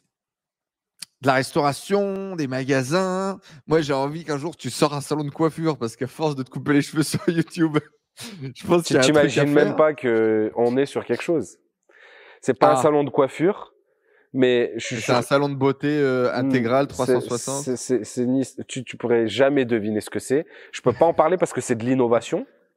D'accord. Euh, on est dessus avec, j'en ai parlé un petit peu, mais de manière très vague. On est dessus avec, euh, c'est une idée que j'ai depuis des, des années, des années. On est dessus avec un ingénieur mécanique. Et euh, on espère en tout cas que ça va se faire. Je pense qu'on est au douzième prototype du produit. On est toujours, on n'a toujours pas trouvé le, le, bon truc. Ça coûte de l'argent. La R&D, ça coûte beaucoup d'argent. pour se couper les cheveux soi-même avec des miroirs intégrés. Écoute, peut-être, mais en tout cas, tu, tu, tu te rapproches, mais je t'en dirai pas plus.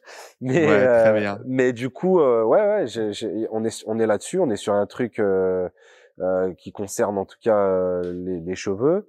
Euh, c'est marrant du coup, ouais, ça, t'a tellement impacté, t'as voulu créer un produit dans cette niche-là. Moi, j'ai toujours été dans les, les coupes de cheveux. Euh, si tu regardes euh, depuis le début, je suis sur YouTube, tu m'as vu avec les cheveux longs, les cheveux attachés, les cheveux hmm. très courts, en avant, en arrière. J'aime, j'aime bien les dégrader, donc j'aime bien changer de tête, tu vois. Et, et, hmm. et, du coup, du coup, euh, l'explosion, le développement des différents business. Ouais, il y a eu Limo. Euh, Limo, ça a toujours été dans notre ADN euh, depuis longtemps. Je, on a acheté en 2014 hein, pour pour débuter avec Pêche euh, dans l'investissement locatif. Ensuite, donc d'abord en locatif ou d'abord en résidence principale. Comment est-ce que vous avez démarré? D'abord en locatif. D'accord. Donc acheter des appartements pour les louer, mettre des gens dedans, quoi. Ouais, moi d'abord en locatif. PJ c'était sa RP au début puis c'est devenu sa résidence locative. Hmm. Euh, mais ouais, ouais. Et donc avec cette vision, c'est quoi la vision derrière ça? C'est la vision de il y a de l'argent à faire. Euh, les, gens qui sont riches, ils ont de l'immobilier, donc il faut que j'en ai moi aussi. C'était quoi la vision? Bah la vision, c'est à partir du. Enfin, je me suis rendu compte. Je me dis attends, il y a un... quand tu payes ton loyer, en gros, il y a un mec, il a un crédit, il prend les sous de ton loyer, il les met dans son crédit. À la fin, c'est à lui, ça lui a rien coûté, et moi j'ai payé un loyer? Tu vois, moi, je me voyais payer. Je pense que j'ai jamais payé de loyer d'ailleurs, pratiquement. Si, si j'exagère, si j'ai déjà payé un loyer. Mais je me voyais un peu comme, tu sais, jeter mes billets comme ça par la fenêtre quand je payais mon loyer. Genre, je vais payer à la fin, c'est pas à moi. Ce sera un mec qui avait un crédit dessus et qui s'est servi de moi pour. Euh... Je lui dis, mais moi, je vais faire comme lui. Et puis voilà. Et puis, et puis oui. Et puis, je, je, savais que je voulais être entrepreneur. Mes parents m'ont toujours dit, par contre, quand tu es entrepreneur, commerçant, crée-toi ton patrimoine, fais de l'argent, compte pas sur la, la, retraite ou quoi que ce soit. En fait, compte sur, personne. On m'a toujours dit ne compte sur personne. Et pour moi, l'immobilier, c'était ça. Et puis, j'ai eu la chance d'avoir euh, des parents qui qui connaissaient un peu l'immobilier, bah, tu vois, qui ont fait construire, ils sont partis de zéro, de chez zéro, hein, mais ils ont construit une maison, après ils ont hypothéqué la maison, ils ont acheté un immeuble, ils ont créé un restaurant en dessous de, de cet immeuble, euh, ensuite ils ont divisé les appartements au-dessus, ma grand-mère, ma grand-mère, hein, immigrée algérienne, hein, des, des, je suis un descendant de Felaga, de résistants algériens, elle est arrivée, six enfants en cinq ans, euh, la première à 18 ans, ils ont réussi à monter un commerce, à acheter des appartements, tu vois. Donc ça a toujours été dans, dans l'esprit de la famille l'immobilier. Et puis euh, bon, quand tu t'intéresses un tout petit peu à l'investissement, tu vois que c'est c'est l'investissement le plus sûr. Mathématiquement, ça a l'air de marcher, quoi. Voilà, hmm. ça marche. Ensuite, il y a eu, euh, on s'est fait démarcher plein de fois parce que tu sais, à partir du moment où tu investis un peu, ça commence à se savoir. On a investi dans des applications, certaines qui n'ont pas marché, certaines qui vont sortir prochainement. D'accord, donc là, pour le coup, en mode business angel, euh, ou investir dans, des, dans, des mecs qui montent des applications, quoi. Ouais. Dans le fitness ou rien à voir? Rien à voir. Dans le réseau social. Et donc là, c'est juste euh, mettre, mettre des thunes, quoi. Juste mettre des thunes dans des, ou... dans des projets que, auxquels on croyait. Euh, on a monté des boîtes, il y en a qui, on a monté la, la société de, de, la baie du miracle, Bérine. Six mois après, on l'a fermée. Euh, après, bien sûr, il y a tous les investissements euh, bah, en bourse, Et ça, c'est quoi ça crypto. Ça, c'est quoi? Ça, c'est tu, tu trouves un produit, le produit a l'air vraiment cool. Tu te Après, dis, tu te rends compte qu'en fait, il est pas si cool que ça, et puis t'arrêtes. Et du coup, tu fermes la boîte et puis nique sa mère. C'est même pas un échec, on prend même pas le temps de. On est même pas mal. Euh, non, parce qu'on a, on a vendu les produits, on s'est remboursé, on n'a pas pris de sous, on n'y croit plus trop, on arrête. Le produit en lui-même, il est pas moins bien qu'avant, il est toujours aussi bien, c'est nous qui le trouvons. En fait, à partir du moment où on consomme plus un truc, on va pas dire aux gens achetez-le. Tu vois? Nos programmes, c'est, on s'entraîne vraiment comme ça. Nos SAP, on s'habille vraiment comme ça. L'AB, pendant, pendant quelques mois, c'était révolutionnaire pour nous. Et puis, à un moment donné, on s'est fait chier. Mais regarde, tu sens pas le, tu sens pas le citron. Tu bouffes du citron, tu sens pas le citron. mais, mais, mais franchement, la première fois qu'on a goûté, on s'est dit, ça y est. T'as un effet waouh qui est fort, quoi. Ouais. Mais en fait, après, il y a, y a, trop de choses qui limitaient. Et encore une fois, en fait, c'est que il y a, y, a, y a, eu plusieurs facteurs. Il y a eu le facteur, euh, c'est vrai qu'on consomme plus trop, et il y a le facteur en fait, si le truc cartonne, on va se faire niquer, parce que on a, on a, il y a un des associés qui possède les terres, qui cultive ses baies, et qui a une autre boîte où il vend les baies. Donc si demain ça explose et il y a une pénurie, bien sûr il va approvisionner sa boîte où il a 50% avec son associé, plutôt que celle où il a que 25% avec nous. Hmm. Tu vois ce que je veux dire? Il y avait des gros contrats, il était contacté par Bonduel ou par ceci ou par cela. Eh ben, il faisait les réunions avec son autre boîte ou tu vois. Donc en vrai, on s'est dit en fait, euh, s'il y a quelque chose à, si ça explose, on fera pas partie du truc. Et en plus de ça, on consomme plus trop. Allez, on arrête. Mais il y a eu plein du coup, assez, aussi facilement qu'on monte un truc, aussi facilement qu'on l'arrête, et c'est ok, ça fait partie du chemin. bah, là, on avait engagé personne avec nous. Je veux dire, il y a personne qui se retrouvait dans la merde. C'était un produit qu'on vendait. En plus de ça, à la fin, même s'il y avait des clients qui voulaient la baie, on les réorientait vers euh, la société du mec qui, qui, vend toujours exactement les mêmes baies, tu vois. Mmh Je veux dire, on avait, voilà, on a, il y a, y a, des projets que tu vas lancer, même si ça marche pas trop au début, bah il y a des gens qui sont engagés dedans ou il y a je sais pas moi tu vas tu vas monter un commerce un truc euh, quelqu'un quitte son boulot pour venir travailler avec toi sur un truc ou quoi c'est pas pareil. T'arrêtes t'arrêtes pas du jour au lendemain tu laisses pas tomber les gens comme ça du jour, du jour au mmh. lendemain. Mais sur un business comme ça euh, aucun problème tu vois. Et du coup vous dans dans quoi d'autre vous avez mis des billes? Crypto. vous êtes développé? Ouais. Trading. Ouais e-commerce. E-commerce à travers Hades, à travers d'autres choses? À travers d'autres choses, dans l'étranger surtout.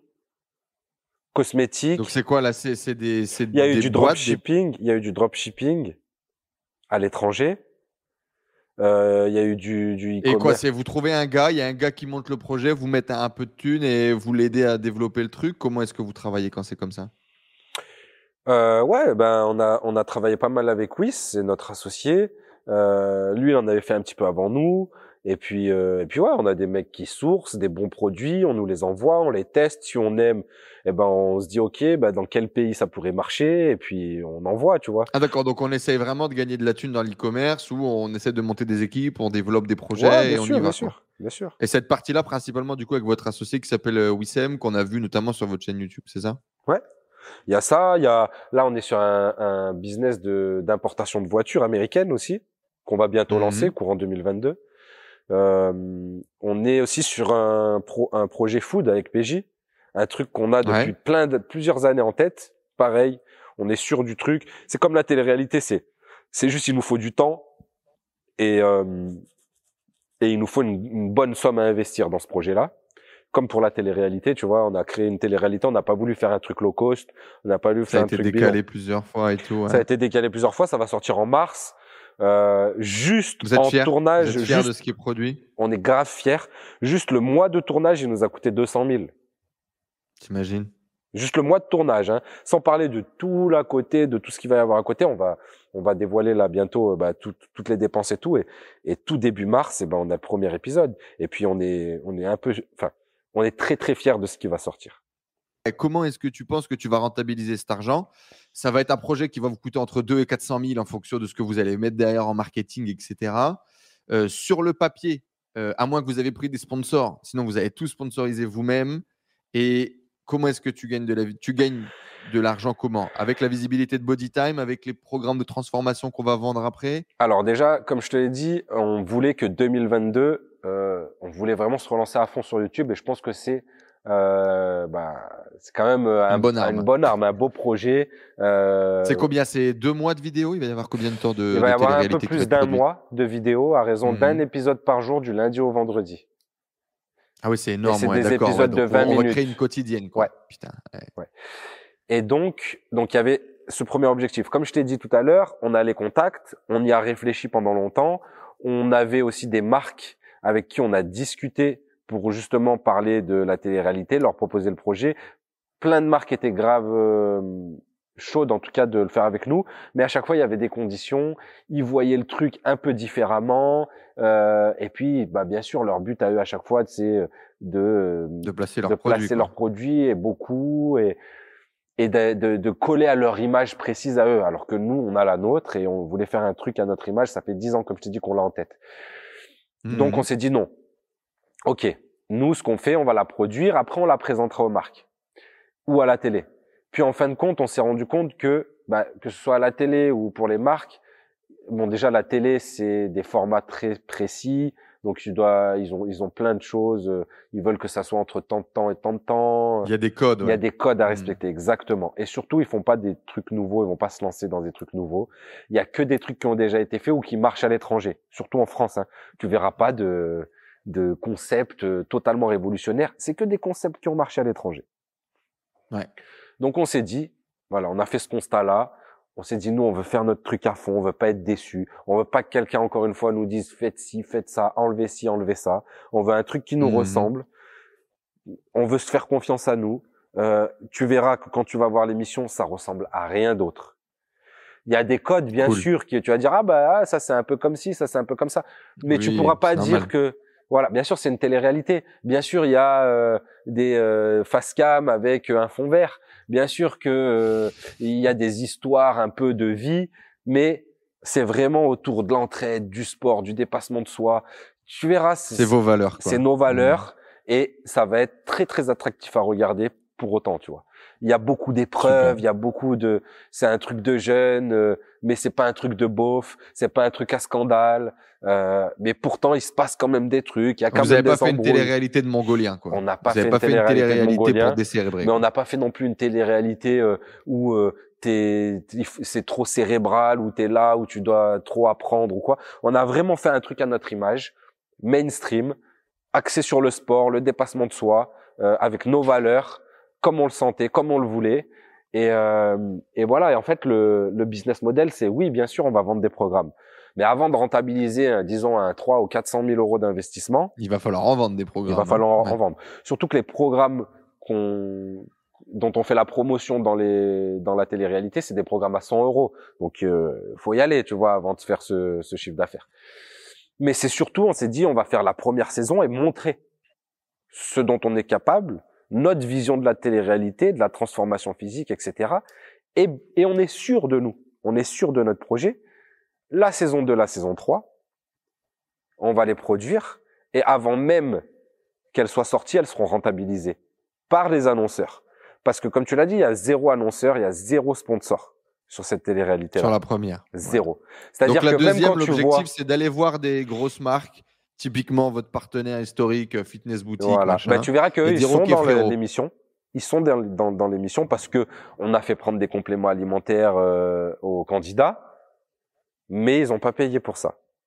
Mais, nous, on voulait montrer. C'est juste que c'est tellement votre partenaire historique. C'est notre partenaire historique. les, enfin, nous, on veut que les transformations soient réussies au mieux du mieux. Euh, ils, ils, nous ont quand même aidé euh, d'un point de vue matériel pour la télé-réalité. Ils ont filé du, du matos. Ils ont filé du mmh. matos, etc. Bien sûr, hein, ils nous accompagnent dans nos projets. Ils étaient, encore une fois, ils étaient super chauds pour la télé-réalité. C'est avec eux à la base qu'on devait faire. C'est juste que nous, bah, comme je te dis, eux, eux, c'est, c'est une boîte qui ont un milliard de projets en même temps. Et nous, quand on a une idée en tête, on veut le faire maintenant, tu vois. On va pas le faire dans un an, on veut pas attendre, on veut pas repousser, etc. Donc, typiquement, vous vous êtes dit, on fait le produit parfait. La fois prochaine, on y va, et puis on leur vend Et on ira chercher notre bénéfice dès qu'on l'aura vendu. Voilà. C'est ça, c'est un peu l'idée. C'est-à-dire que mmh. l'année prochaine, on veut que et le lieu et euh, tous les sponsors qui sont dedans, tout en fait, avant même que l'émission soit sortie, on est rentabilisé, on est fait du bénéfice avec notre émission. Mais la première, c'est un investissement, c'est un risque, c'est euh... un énorme risque. C'est le plus gros risque que vous prenez dans le business de mettre 200 000 cash sur la table comme ça? Ou vous avez fait des trucs plus, plus, plus chauds encore? Parce qu'à crédit, des investissements, c'est un peu différent, tu vois, quand tu investi dans la pierre. Là, tu investis dans un dans du digital, tu investi dans un truc qui est même pas fini. Si bah ton monteur il te le rate, ça va être moche. Dans le sens où c'est pas un risque, c'est que c'est de l'argent qu'on avait. On a payé cash, on n'a pas fait le crédit pour ça, tu vois.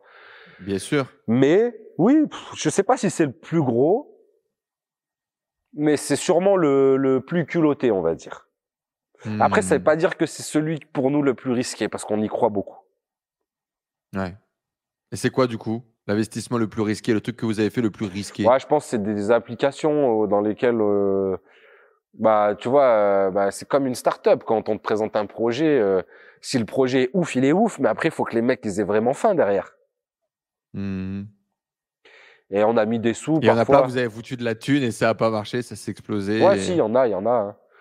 Après, je veux pas mettre en porte-à-faux les gens qui ont lancé les trucs parce que ils l'avaient bien fait, ils ont tout donné, tu vois. Mais oui, il y a plein de trucs, plein, plein de trucs. Mais voilà, maintenant, euh, on se concentre sur nos bis à nous. On a, avant, à un moment donné, c'était vraiment, euh, on, on, on, en fait, on a, on, s'est pensé incubateur avant même euh, d'étudier bien comme il faut les trucs et tout. C'est maintenant qu'on va le faire pour de vrai. Tu vois, c'est avec le PBC. Où on avec le pantalon. Ouais. Avec, le, Panthéon, où on va vraiment investir sur les gens, sur leurs projets, et et puis et puis en fait, il y a, y a, tout un truc. On sait que les gens qui vont y venir, qui vont adhérer, c'est des gens qui ont faim, qui ont envie, qui, qui ont la même vision que nous. Et c'est pour ça qu'en fait, on a préparé en amont ce qu'on avait envie de faire. C'était de l'investissement par la suite, c'était de l'accompagnement de projet, c'était tout ça. Et puis euh, produire, produire la télé-réalité, produire d'autres personnes aussi, c'est un truc qui, par la suite, enfin, bien sûr que nous, on veut toujours, euh, et je pense qu'on aura toujours des trucs à dire, tu vois, sur les réseaux, sur. Euh, mais à un mhm. moment donné aussi, il faut préparer la suite. Et je pense ce rôle de grand frère. Ouais, carrément. Entre guillemets. Carrément. Et puis même produire pour Bodytime d'autres personnes. Tu vois, il peut y avoir aussi une relève où, où Bodytime peut, peut aussi s'agrandir. Et on a, on a essayé de faire, tu vois, quand je dis des échecs, par exemple, on a lancé Bodytime Girls. Beauty Time euh, avec les, avec les Bodytime Girls. Ouais. Alors, Beauty Time, le programme, il cartonne. Mais Bodytime Girls, c'était une chaîne YouTube où on a voulu faire vraiment Alex et PJ en version euh, féminine. Véronique et David, voilà. les Mais ça, malheureusement, ça a pas pris. Il y a eu quoi? Il y a eu quatre, il y a eu six filles qui sont passées par là? Quatre deux duos. Quatre filles. Ouais. Et encore une fois, je les incrimine pas parce que c'est pas elles ont elles ont leur tort, on a les nôtres aussi. vois, tu vois, y a, quand tu entreprends, il y a plein de fois où tu fais des erreurs. Et, encore une fois, à un moment donné, on a été, c'est très bien de se diversifier, mais faut pas se disperser non plus. On s'est dispersé dans un, à un moment où on était submergé par euh, la vie de famille, euh, les travaux des maisons, euh, les investissements de tout part. tu vois, on peut pas tout faire, tout faire. Mais en parlant de tout faire, tu t'arrêtes quand même pas là. Euh, Antar, Alex dit Antar, euh, ça fait 14 ans, visiblement, que tu es passionné ou que tu fais de la musique, frérot. Tu es musicien, tu fais du piano. Tu joues du piano depuis très longtemps. Et tu es passionné de rap, de rap français, de rap US, tu kiffes ça. Moi, je me pose une question, c'est que si tu faisais pas tout ce que tu fais et que tu faisais que du rap, est-ce que tu irais nous détrôner le, le prince du rap français ou quoi? Bah, ce, ce, serait mon objectif premier. Déjà, je serais à Paris, j'habiterais à Paris, et puis, et puis toute ma com, elle serait axée autour de la musique, du rap. Et tu sais très bien qu'en France aussi, c'est difficile de sortir de sa case. Et puis à un mmh. moment donné, je sais pas, moi, j'ai eu l'impression qu'il fallait avoir une image, obligatoirement une image de gangster ou une image de bobo pour faire de la musique. Il n'y avait pas un juste milieu. Moi, je suis ni l'un ni l'autre. J'ai jamais été un voyou. J'ai jamais revendiqué ça je me suis non plus jamais laissé faire ou je me suis toujours fait respecter dans la vie. Mais euh, j'essaye je, de délivrer un message qui me correspond, un message un peu motivant. Euh, bien sûr qu'il y a des gens qui l'ont pris un peu. Oh, il est musclé, il a une grosse voix, euh, il veut faire le voyou. Mais si tu écoutes mes textes, à aucun moment je fais le voyou, à aucun moment je me prends pour quelqu'un d'autre, à aucun moment je m'invente une vie, tu vois. Donc euh, je fais vraiment par passion, je fais parce que j'adore ça. C'est pas mon objectif dans la vie, tu vois. De... C'est pas ton objectif dans la vie, mais tu le fais quand même avec beaucoup de sérieux. Oui, oui, bien sûr. Ça fait énormément de prod, tu le disais. Euh, tu vas au bout, comme d'habitude, être le, être le meilleur. Et, euh, et, et, des textes, euh, bah, du coup, de rap français, donc beaucoup de, de, de, textes assez profonds dans lesquels tu partages tes trucs. Quand tu parlais pas assez sur YouTube, frérot, il fallait en plus que tu ailles chanter tout ce que tu ressens. Est-ce que tu t'exprimes différemment dans tes textes que tu vas l'exprimer dans les vidéos? Ouais, carrément. Est-ce que tu as une relation différente? Carrément. Après, je pense qu'il faut vraiment les écouter attentivement ou les lire si tu veux comprendre un peu entre les lignes, parce que moi, je suis quand même euh, assez pudique, que ce soit même dans la vie de tous les jours ou, ou dans mes chansons. Mais ouais, je pense que c'est totalement moi à aucun moment, encore une fois, je, je m'invente une vie ou je dis quelque chose que je pense pas. Comment est-ce que tu peux justifier de dire que tu es pudique alors que tu fais des vidéos depuis 10 piges, que tu fais des vlogs de ta vie de famille, que tu montes tes enfants, que tu montes ta femme, ta femme aussi youtubeuse? Ouais, parce que depuis 10 ans. C'est quoi le niveau de pudique Depuis 10 ans, tu, tu ne m'as jamais vu ni péter un câble, ni m'apitoyer sur mon sort, ni être triste en vidéo ou montrer que ça va pas ou montrer. C'est dans ce sens-là. Bien sûr, tout le monde a des coups durs, tout le monde a des coups de blues, tout le monde a des moments où on en a marre, ou où j'accepte pas ci ou ça. Jamais, tu m'as toujours vu euh, souriant ou essayer de motiver ou essayer d'inspirer. C'est dans ce sens-là où je partage vraiment pas les points négatifs ou euh, ou. Euh, ça, tu le partages plus dans tes chansons? Même pas. On peut retrouver un petit peu plus d'amertume, même pas? Même pas. Ou alors, il faut être vraiment très bon pour déceler un petit peu. Pour comprendre, pour comprendre, tu vois. Mais euh, c'est dans ce sens-là où euh, pas très euh, en mode pas très sentimental où on va pas tu vois avec PJ je veux dire il y a des gens ils sont amis depuis trois semaines tu les vois sur les réseaux et des accolades et des machins. Moi c'est tu vois il fait comme comme il fait partie de ma famille et pourtant on n'est pas là à se faire des déclarations ou... alors que pourtant c'est un truc qui marcherait tu vois sur les réseaux ça marche ça marche, tu pleures, tu as et tu aimes et tu fais une déclaration et tu euh, sur les sentiments, sur les les, les même avec ma femme, avec ma si c'est ma façon d'être, mais même dans la vie de tous les jours et puis même dans la famille. Non mais je dis c'est pas ta façon d'aimer justement, d'être dans le sentimental, de le partager, de t'es pas comme ça? Non, je, je, suis comme ça dans la sphère privée. Après, euh, je suis pas super expressif ou tu vois? Je suis pas un mec. C'est pas comme euh, ça qu'on t'a appris à faire? Non, non, non, non, non. Moi, je pense que je suis, tu, j'arrive à être assez neutre dans ma vie, tu vois, de tous les jours. Euh. C'est quoi C'est c'est le, le, la carapace de l'homme fort euh, qui montre pas ses sentiments, qui. Non, non, parce que tu sais, avec que ce soit dans ma famille, avec mes enfants et tout, j'ai aucun problème avec ça, tu vois, avec avec ma femme aussi, avec euh, non, non, avec ma famille proche. C'est juste, je suis pas, on est pudique euh, de de famille, tu sais, c'est pas mes parents, ils s'embrassaient pas dans la rue ou tu vois ce que je veux dire, ou même devant nous, ou alors c'est une fois tous les 200 ans, tu vois, mais je veux dire, euh, c'est pas. On est... Et ça, et ça c'est des valeurs importantes pour toi que tu veux conserver, que tu veux continuer à, à alimenter. J'ai rien contre les gens qui, qui sont différents à ce niveau-là, ou qui sont très expressifs au niveau de, leur, de leurs sentiments, tout ça, c'est juste, moi, c'est pas. J'en ai pas besoin. Mmh. Ouais. Tu, et donc, je pense que tu peux demander à enfin tu, peux demander à enfin tu, tu fais une interview tu vas demander à ma femme si elle m'a elle m'a déjà vu pleurer elle va te dire non jamais de ma vie. Jamais elle m'a vu et ça est-ce est-ce est que alors ouais ça c'est intéressant. Capu t'as jamais vu pleurer. Parce que t'as jamais pleuré ou parce que tu non caché parce que c'est parce que je suis pas émotif je suis quelqu'un de d'émotif mais je suis pas expressif. Je suis comme et ça. Tu transformes du coup, c'est c'est je peux être, autre chose, je peux être rage, très apainé par un truc, mais genre, je sais pas, j'ai pas ce, j'ai pas ce truc de pleurer, tu vois. Et c'est pas une honte. Tu ressens pas le besoin. C'est pas une honte. Et, je, et, je, veux dire, si un mec, un, ça m'est déjà arrivé des potes à moi, je les prends dans les bras, ils pleurent, ils ont, il a un coup dur, un machin. Jamais je jugerai ou je dirais c'est un fragile ou un machin pour ça. C'est juste moi. C'est pas ma manière dans de la déconnade, vous devez le faire. Je vous imagine tellement comme des oui, gros après on rigole. après on rigole de fou, tu vois. Mais je veux dire, euh, je pense que je suis quelqu'un de plutôt sensible, tu vois, mais je suis pas expressif. Ok, intéressant.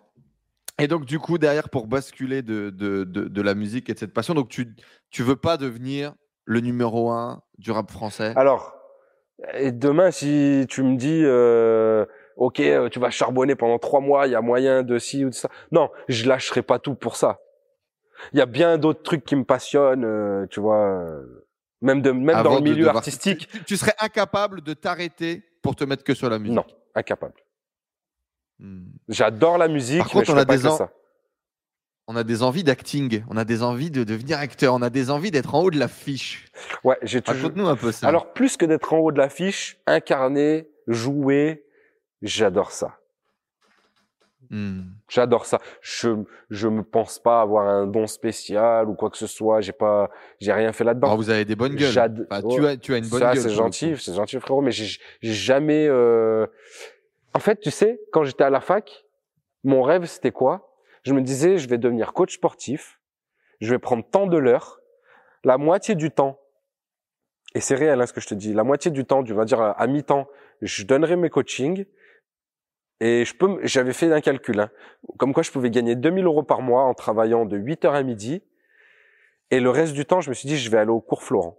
C'est un déclic que j'ai eu plus tard. Je voulais vraiment être acteur. Vraiment. Hein.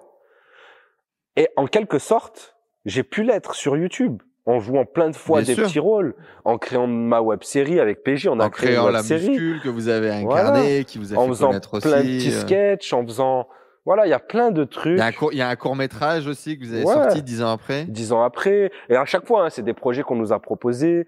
Ouais, on a kiffé. Et encore une fois, tu sais, non, je pense que si tu as peur qu'on se moque de toi, tu fais jamais tout ce qu'on a fait. Parce que oui, à hmm. chaque fois que euh, le premier son que j'ai sorti, mais laisse tomber le nombre de gens qui se sont moqués de moi. Euh, le premier. Et comment tu fais pour faire abstraction? Comment tu fais pour euh, ah, Encore une fois, euh, je suis humain, ça me touche, ça m'énerve, mais euh, je m'arrête pas à ça. Si je vois que les chiffres sont bons, si je vois qu'il y a toujours plus de personnes qui qui m'encouragent que de personnes qui me descendent, je continue. Et puis surtout, si j'aime, je le fais. Ouais. Et, et, et l'acting, c'est quelque chose que je développerai, je pense, avec le temps et que j'ai ça, par contre, j'imagine bien qu'à un moment donné, on est capable de mettre beaucoup de choses de côté pour peut-être se focaliser là-dessus. Ouais, c'est possible. C'est possible. À un moment donné. En tout cas, j'en suis pas là. Là, je suis vraiment dans l'entrepreneuriat en ce moment. Et c'est vraiment ce qui me fait le plus vibrer. Mais à un moment donné où je serai Quand bien, est-ce qu'on s'arrête d'ailleurs, l'entrepreneuriat? Je pense qu'on s'arrête jamais. Je pense qu'on a toujours des idées dans la vie. Je pense qu'on ralentit. Je pense qu'on s'apaise. Mais je pense que l'entrepreneuriat, c'est un truc que tu as dans le sang. Hein tu arrives quand même à être un papa présent avec toutes ces casquettes. Tu arrives à être le père que tu as envie d'être pour tes enfants et, le mari de ta femme et être là pour Capu aussi? Je pense, ouais. Je pense que oui. Je pense que quoi qu'il arrive, je les fais passer avant tout. Voilà. C'est important pour toi? bah après, tout mon temps libre, je, je passe pour mes enfants et ma famille. Hein. Clairement. Mmh. Bah, le problème, c'est que tout ton temps libre, tout est relatif. Il y a toujours des projets. Ouais, après, voilà, c'est vrai, c'est vrai, tu vois. Mais euh, dès que je vais rentrer, euh, en fait, euh, tu sais, je regarde pas de séries, je regarde pas la télé. bon, ces derniers temps, je peux pas faire de musique parce que j'ai pas le temps. Donc, à part travailler, mais j'ai de la chance que mon, métier me plaise, tu vois. Mais à part travailler et mmh m'occuper de mes enfants et de ma famille, je fais rien, tu vois. Je fais rien. C'est quoi les meilleures rencontres business grâce ou en parallèle de YouTube. Aujourd'hui, vous êtes très proche, par exemple, des, gars de, Fitness Boutique. Ils seront dans le Panthéon Business Club aussi. C'est inspirant. Euh, vous avez rencontré il n'y a pas longtemps la Tamikaba, j'ai la vidéo qui est sortie. Pareil, c'est inspirant. C'est des gens qui ont une vie de, ouf et qui ont construit des choses euh, assez impactantes. Il y en a plein comme ça. Ça a été quoi celles qui t'ont marqué le plus Les rencontres les plus intéressantes qui t'ont inspiré? Les. Je saurais pas te dire j'ai pris un peu dans, dans, dans, plein de d'histoires que j'ai vues, plein de, tu vois, des gens que j'ai pas rencontrés, mais dont j'ai j'ai eu, euh, tu vois, connaissance de leur histoire je sais pas là, je vais te donner un exemple. C'est pas du tout lui, tu vois. Mais hier, par exemple, j'écoutais un truc de Rocancourt. Ben, il m'inspirait de fou, même si ça me fait pas rêver la vie qu'il a eue. Moi, je, je me suis fait targeter aussi par la vidéo sur YouTube. J'ai pas, tu sais, c'est d'être en cavale toute ma vie, tout ça. Enfin, sa vie, elle me fait pas rêver, mais ce qu'il a réussi à faire, euh, tu sais, c'est des trucs, euh, des trucs euh, incroyables pour moi. Un mec comme Will hmm. Smith, moi, je suis pas fan, tu vois. C'est PJ surtout qui m'a fait découvrir, mais un mec qui moi, je suis fan. Qui fait et de la musique et acting et ceci et cela. Euh, je sais pas moi, un mec, tu sais, comme Schwarzenegger. Encore une fois, je suis pas fan et pas, je suis pas fan de bodybuilding. Mais frérot, ah, tu viens conneries dans la muscu, on a vu, on a tu viens du fin fond de l'Autriche. tu deviens le plus grand bodybuilder de tous les temps. Un des acteurs, Investis. un acteur Hollywood le mieux payé euh, tu deviens le gouverneur investisseur immobilier. investisseur immobilier, le gouverneur du plus grand État américain. Et s'il était Hmm. né aux États-Unis, je peux t'assurer que Schwarzenegger, il aurait fini président. Un truc comme ça, moi, je, il y a rien qui peut m'inspirer plus que ça. Et encore une fois, je pense que les, vraiment les personnes qui m'ont le plus inspiré dans ma vie, c'est, c'est vraiment mes parents. Mes parents, ouais. Mm. Incroyable. Moi, je suis fan de mes darons, tu vois. Mais fan. Euh, charisme, tout ce qu'ils ont fait, en fait, tout ce qu'ils m'ont appris, tu vois. Et, euh, et même mes Ton père grands-parents. représente un modèle de super-héros que tu voulais, euh, que tu Ouais, voulais, carrément, euh, carrément. Tu voulais toi te transformer. Mon père, c'est la force, tu vois. Mon père, c'est vraiment une force de la nature, je pense, mentale et physique. Euh, et, et ma mère aussi, hein. vraiment. hein. Ma mère, euh, Mm. force de la nature. En plus de ça, tu sais, ça vient d'une autre époque, avec d'autres mentalités, d'autres codes. C'était beaucoup plus dur, et pour une femme, et pour entreprendre, et pour euh, les enfants d'immigrés, tout ça. Non, non, vraiment, mes parents. euh. Et après, les rencontres que j'ai fait, euh, mais il n'y a pas un entrepreneur vraiment qui m'a qui m'a qui m'a motivé. Et j'ai envie de te dire, je pense que l'entrepreneur au jour le jour qui me motive le plus, c'est PJ. C'est fort, c'est beau, c'est beau l'amour. Euh, moi, il y a, y a un truc, euh, la rencontre avec Jamcore. Euh, vous avez l'air super proche. euh, J'ai l'impression qu'il est positionné là un peu comme un vieux mentor en train de vous repartager euh, ses passions, l'énergie que vous lui donnez aussi, de, tout ce que vous faites, qui a un vrai respect mutuel. Le type, c'est une vraie star du bodybuilding de l'ancienne génération. Ça fait quoi de rencontrer un type qui est, une star comme ça et qui était un des pionniers, un des meilleurs de son, de son, de son secteur? Alors moi, je t'avoue que j'ai connu son histoire en même temps que je l'ai rencontré, parce Ça, que fort, encore une fois, euh, j'adore la muscu. J'adore, euh, tu sais, les transformations Mais physiques, vous tout n'étiez pas des, des fanas de ouf bodybuilding. Mais en fait, tu sais, il y a vraiment, un- c'est vraiment deux choses différentes. Moi, le développement musculaire, la musculation, tout ça, j'adore. Après, le posing, tout ça, enfin, ça ne m'a jamais attiré. Et donc, je, J'aimerais bien te voir en petit slip, juste pour et donc, je l'ai jamais, enfin, je le connaissais pas. Et puis moi, j'étais très jeune quand lui, il était, euh, euh, tu vois, euh, j'avais 10 ans quand lui, c'était une grande star internationale. Donc, euh, ça m'a pas, quand je l'ai vu, j'étais tu l'as jamais mis dans ce filtre non, là, quoi. Non, Ouais. non. Mais par contre, son histoire, son parcours m'a grave inspiré. Et après, en fait, c'était les valeurs humaines. C'est, c'est vraiment un pote, c'est vraiment un ami. Euh, et c'est quelqu'un qui est fo- foncièrement bon. Il veut le bien des gens qu'il aime bien. Il arrive à un moment donné euh, où, ouais, non, non, franchement, c'est, c'est, il est inspirant, il est gentil, il est bon. Ça te fait quoi d'arriver à un niveau où les gens que tu côtoies sont des gens célèbres, sont des gens qui ont un niveau de succès? Euh, Vous êtes, toi et PJ, euh, des, des- des- des célébrités, on appelle ça comme ça. Tu as beau faire tout ce que tu veux, même si tu, tu dis que tu fais pas ça pour être célèbre, même si tu dis que la célébrité t'apporterait plus de problèmes que de, bonnes choses sur le très long terme si tu deviens très célèbre. Tu as dit ça dans des vidéos. Euh, Aujourd'hui, vous êtes des personnages euh, célèbres euh, et, vous avez atteint un niveau de succès où tu es arrivé à un niveau, en gros, où les gens te regardent d'en bas. Tu vois ce que je veux dire? Même si toi, tu as l'humilité, même si toi, tu veux garder ça, aujourd'hui, il y, a- beaucoup de jeunes, il y a beaucoup de moins jeunes. Vous êtes des modèles. Vous avez atteint des trucs que moins d'un pour cent de la population n'atteindra jamais de sa vie, tu vois Qu'est-ce que ça- Est-ce que vous en rendez compte de ça? Et qu'est-ce que ça vous fait quand vous faites un peu le bilan en se disant Putain, frère, euh, on est arrivé là quand même, quoi. Où on en est là, Ouais, où je pense- nos potes sont. je pense que c'est très important, un point que t'as, de, de, de se rendre compte. Parce que souvent, quand on vit, on le vit, on se rend pas compte. Et la plupart des gens, ils veulent toujours plus et plus et plus. Ils regardent ce qu'ils vont avoir après et ce qu'ils vont réussir à faire. Je pense qu'il faut quand même se satisfaire et se rendre compte du chemin qu'on a parcouru, euh, sans s'en contenter. Parce que quand tu es un entrepreneur, ben, il faut toujours, euh, tu vois, euh, se développer. C'est pas à toi que je vais l'apprendre. Mais euh, Mm. Est-ce que j'en tire une grande fierté ou est-ce que non, pas spécialement? Je te dis la vérité, ça a pas beaucoup changé. La fame et, et nous, on s'est servi de notre image pour promouvoir nos produits, etc. Bien sûr que que ben t'es fier quand t'as un truc qui marche bien, quand les gens te reconnaissent dans ton secteur, que disent que t'es quelqu'un de d'influent là-dedans ou que t'es bon dans ce que tu fais ou que t'es connu, etc.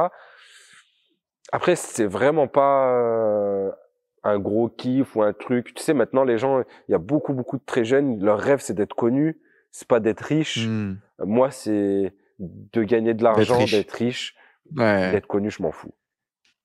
Est-ce qu'il y a des, des, des, des, gens qui sont aujourd'hui des, espèces de, de, de stars euh, ouf pour toi et t'aimerais bien pouvoir les rencontrer, t'aimerais bien. Tu sais, souvent on me pose cette question, c'est qui ton idole ou qui t'aimerais rencontrer Je sais pas te dire. Je saurais pas te dire. C'est intéressant. Hmm. Je t'aurais dit à une époque, vraiment la, la, la personne qui m'impressionnait le plus, c'était Michael Jackson.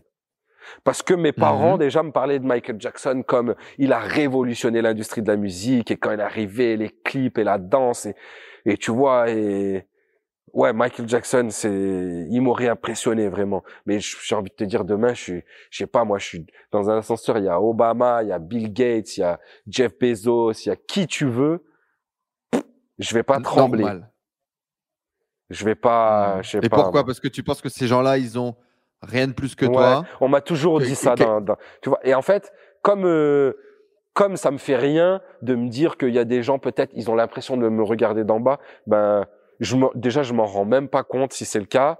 Moi je ne regarde pas d'en haut du tout et je regarderai pas d'en bas quelqu'un comme Brad Pitt ou même si bah, par exemple je pense que ça serait une des personnalités que j'aimerais qui m'inspirerait beaucoup parce que je trouve mhm. que dans son domaine il, il, a la classe, il a tout fait, j'adore ses films, je trouve que c'est un très bon acteur euh, et que voilà, j'adore ça, voilà. Mais mais est-ce que je tremblerai devant lui ou peut-être, tu vois, c'est jamais arrivé. Peut-être que je serais, je serais impressionné, tout ça, mais ça m'est jamais arrivé jusqu'ici.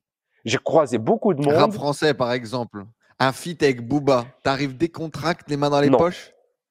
Non. Et je pense que c'est une des seules personnes, peut-être, qui m'impressionnerait aussi parce que j'ai, j'ai saigné Booba, moi. J'ai.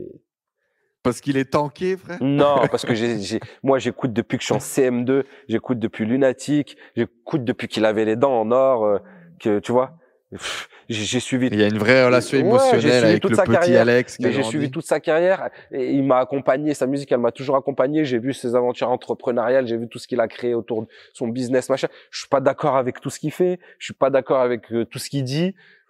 Mais c'est vrai que c'est une des personnalités que, qui a été la, plus présente euh, dans mon évolution, tu vois. Après, euh, il me, il me ferait pas trembler non plus, quoi. tu sais, je veux dire, je, je, je, je je sais pas comment dire. Je devais le voir en plus à un moment donné là, un concert et je malheureusement je suis arrivé en retard. C'est c'est un petit peu un problème que j'ai. Ça c'est un des autres défauts d'Alex. Mais tu vois, je, je je suis pas naïf et je sais très bien que ce que je fais, ça correspond pas du tout ni à son image ni à ce qu'il fait lui. Oui, bien sûr. Mais en tout cas, en tant que personnage, euh, c'est une des rencontres qu'un jour tu veux, tu veux faire. Tu veux ouais, mais je pense que, enfin, il y a pas de raison. Hein. Si, enfin, si on, s'il faut que ça se fasse, ça se fera. Après, euh, mmh. c'est pas mon but non plus hein, dans la vie, tu vois. Euh. Ouais. Et, et si tu me dis mon, j'ai l'impression, mon fit de rêve, je te prendrais un, je sais pas moi, je te prendrais un truc qui choquerait un les américain? gens. Ah, je te prendrais, euh, je sais pas moi, une Rihanna ou, tu vois, en ce moment là, un DJ Snake ou, tu vois, non, j'irais chercher euh, quelque chose. Euh, T'imagines de ouf, hein. DJ Snake, ça serait un truc de fou. Ça serait un truc de fou.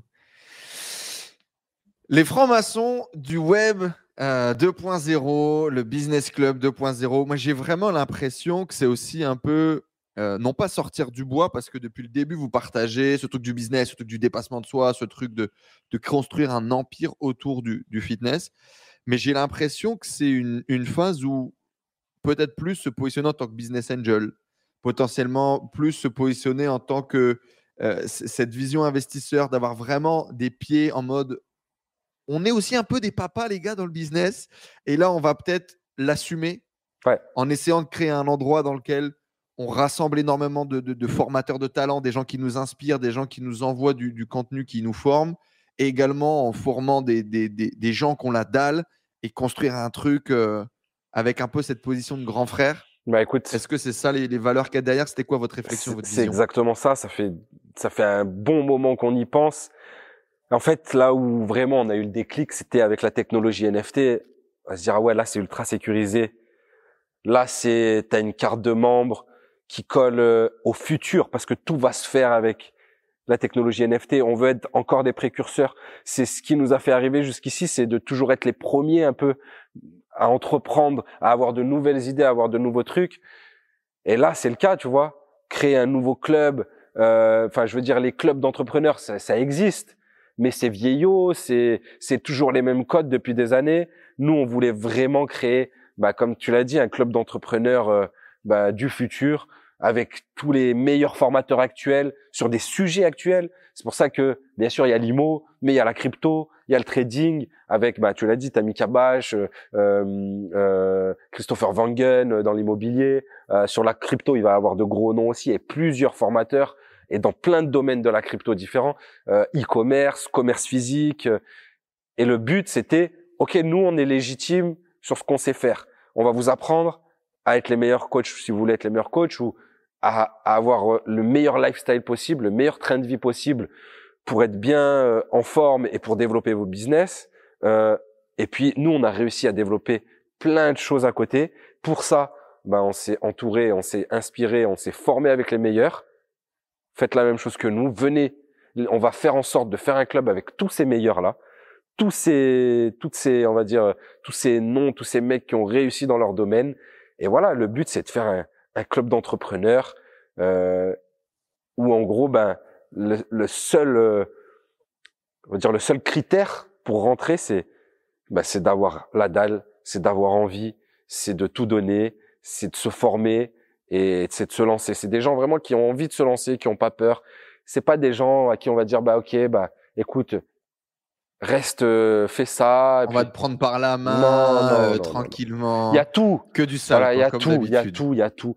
Vraiment, euh, on veut créer des gros événements du jamais vu. On veut créer des séminaires qui ont jamais été vus en France. On veut créer, même s'il faut plusieurs jours. Enfin, on a plein d'idées. On a plein de choses à mettre en place. On a, ben, je t'ai dit, on s'est vraiment entouré des meilleurs. On a la chance de, ben, ben de cette Donc, On imagine un stade de 10 000 personnes Genre à la Tony Robbins, euh, comme au stage, je sais pas si tu vois un Mais peu on imagine plus grand que ça. On imagine plus gros que ça. Pas, en termes de personnes, en termes de lieux, en termes de concepts. Tu vois? Même, euh, même, même, même toi, je veux dire, à un moment donné, avec la tribu, ça m'a inspiré. Quand tu, tu fais des vacances avec la tribu ou, tu vois, ce genre de truc, on aimerait aussi faire ça. On aimerait euh, faire ça avec notre cercle d'entrepreneurs, faire, euh, je sais pas, moi, si demain on arrive à louer une île et faire des trucs de fou avec tous les gens du Panthéon, ben on fera ça, tu vois, euh, inviter des artistes et il y a des gros investisseurs qui qui déjà qui regardent euh, de très près le club, qui en font partie, qui veulent leur carte et qui savent que dedans ils vont trouver des pépites, ils vont trouver des gens sur qui investir. Voilà, c'était vraiment c'est vraiment ça le but et bien sûr que nous derrière on sait très bien que les gens qui vont s'investir avec nous, qui auront les mêmes valeurs que nous, bah, ils auront des projets qui vont nous intéresser, sur lesquels on pourra investir, sur lesquels on, on pourra s'associer. Et, c'est vraiment le but, quoi. C'est de tirer tout le monde vers l'eau et de créer une communauté, comme les communautés, euh, euh, tu sais, qui, bah, il y a plein de communautés qui marchent très bien, les francs-maçons, les euh, ceci, cela il y aura pas de rituel, il y aura pas de voilà. je dis pas qu'il y en a. Un petit peu quand même, un petit peu quand même. Les seuls rituels, c'est fais un peu de sport, fais un peu de sport, sois en forme. Voilà. Mais voilà quoi, euh, ouais, c'est vraiment ça le concept et le but. Ouais. Bah, les amis, vous le savez, moi, le projet, euh, bah, il, il, résonne complètement avec ce qu'on développe depuis longtemps, que ce soit à travers YouTube, à travers la communauté, à travers la tribu, qui est née maintenant il y a, il y a deux ans. Et donc, je vais participer au Panthéon Business Club euh, sous plusieurs formes. Euh, déjà, je vais vous accompagner dans la partie commerce où on va vous transmettre euh, les dents que, que l'on se casse pour ce qu'il en reste depuis 2016 euh, sur le web. On va essayer de vous, vous, former comme l'élite de ce que l'on fait aujourd'hui dans l'e-com. Et, et, on va essayer également de participer à tous les événements, d'amener de la dynamique, de, voir un peu comment est-ce qu'on peut faire grandir tout ça. Et, je suis hyper hypé. contrairement à ce que vous amenez, en plus de votre savoir, en plus de votre expérience, c'est la visibilité, c'est l'énergie, c'est la capacité de dire, OK, demain, on monte une équipe de 10 personnes et ça va se passer.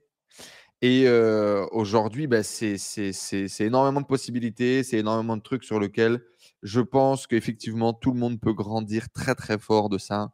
Et je suis très, très, très content d'en faire partie. Bah, plaisir. Merci encore de, de, de, lancer tout ça. Merci. On va voir jusqu'où on va. Merci Enzo. Justement, il y a la tribu qui a posé quelques questions avant de te laisser partir, même si on a fait vraiment, euh, on a pris du temps aujourd'hui. C'est l'interview, l'unique interview. Je vais l'appeler comme ça. L'unique interview d'Alex, euh, d'Alex Villani.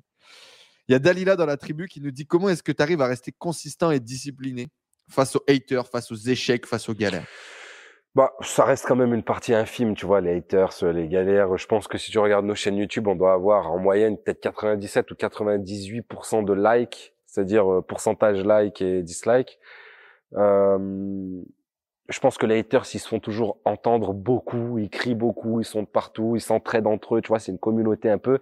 Mais laissons-les perdre leur temps derrière les claviers, les écrans à commenter. Et nous, en fait, ça nous donne de la force pour continuer.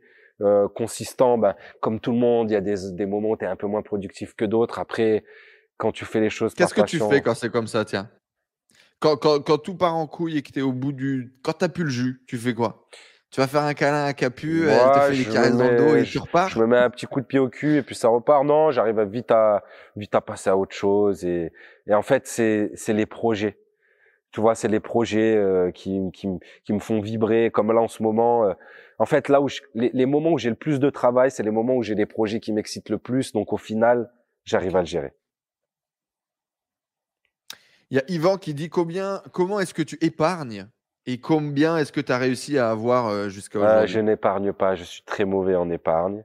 Et, ah ouais? ouais et c'est pour ça que j'investis très vite.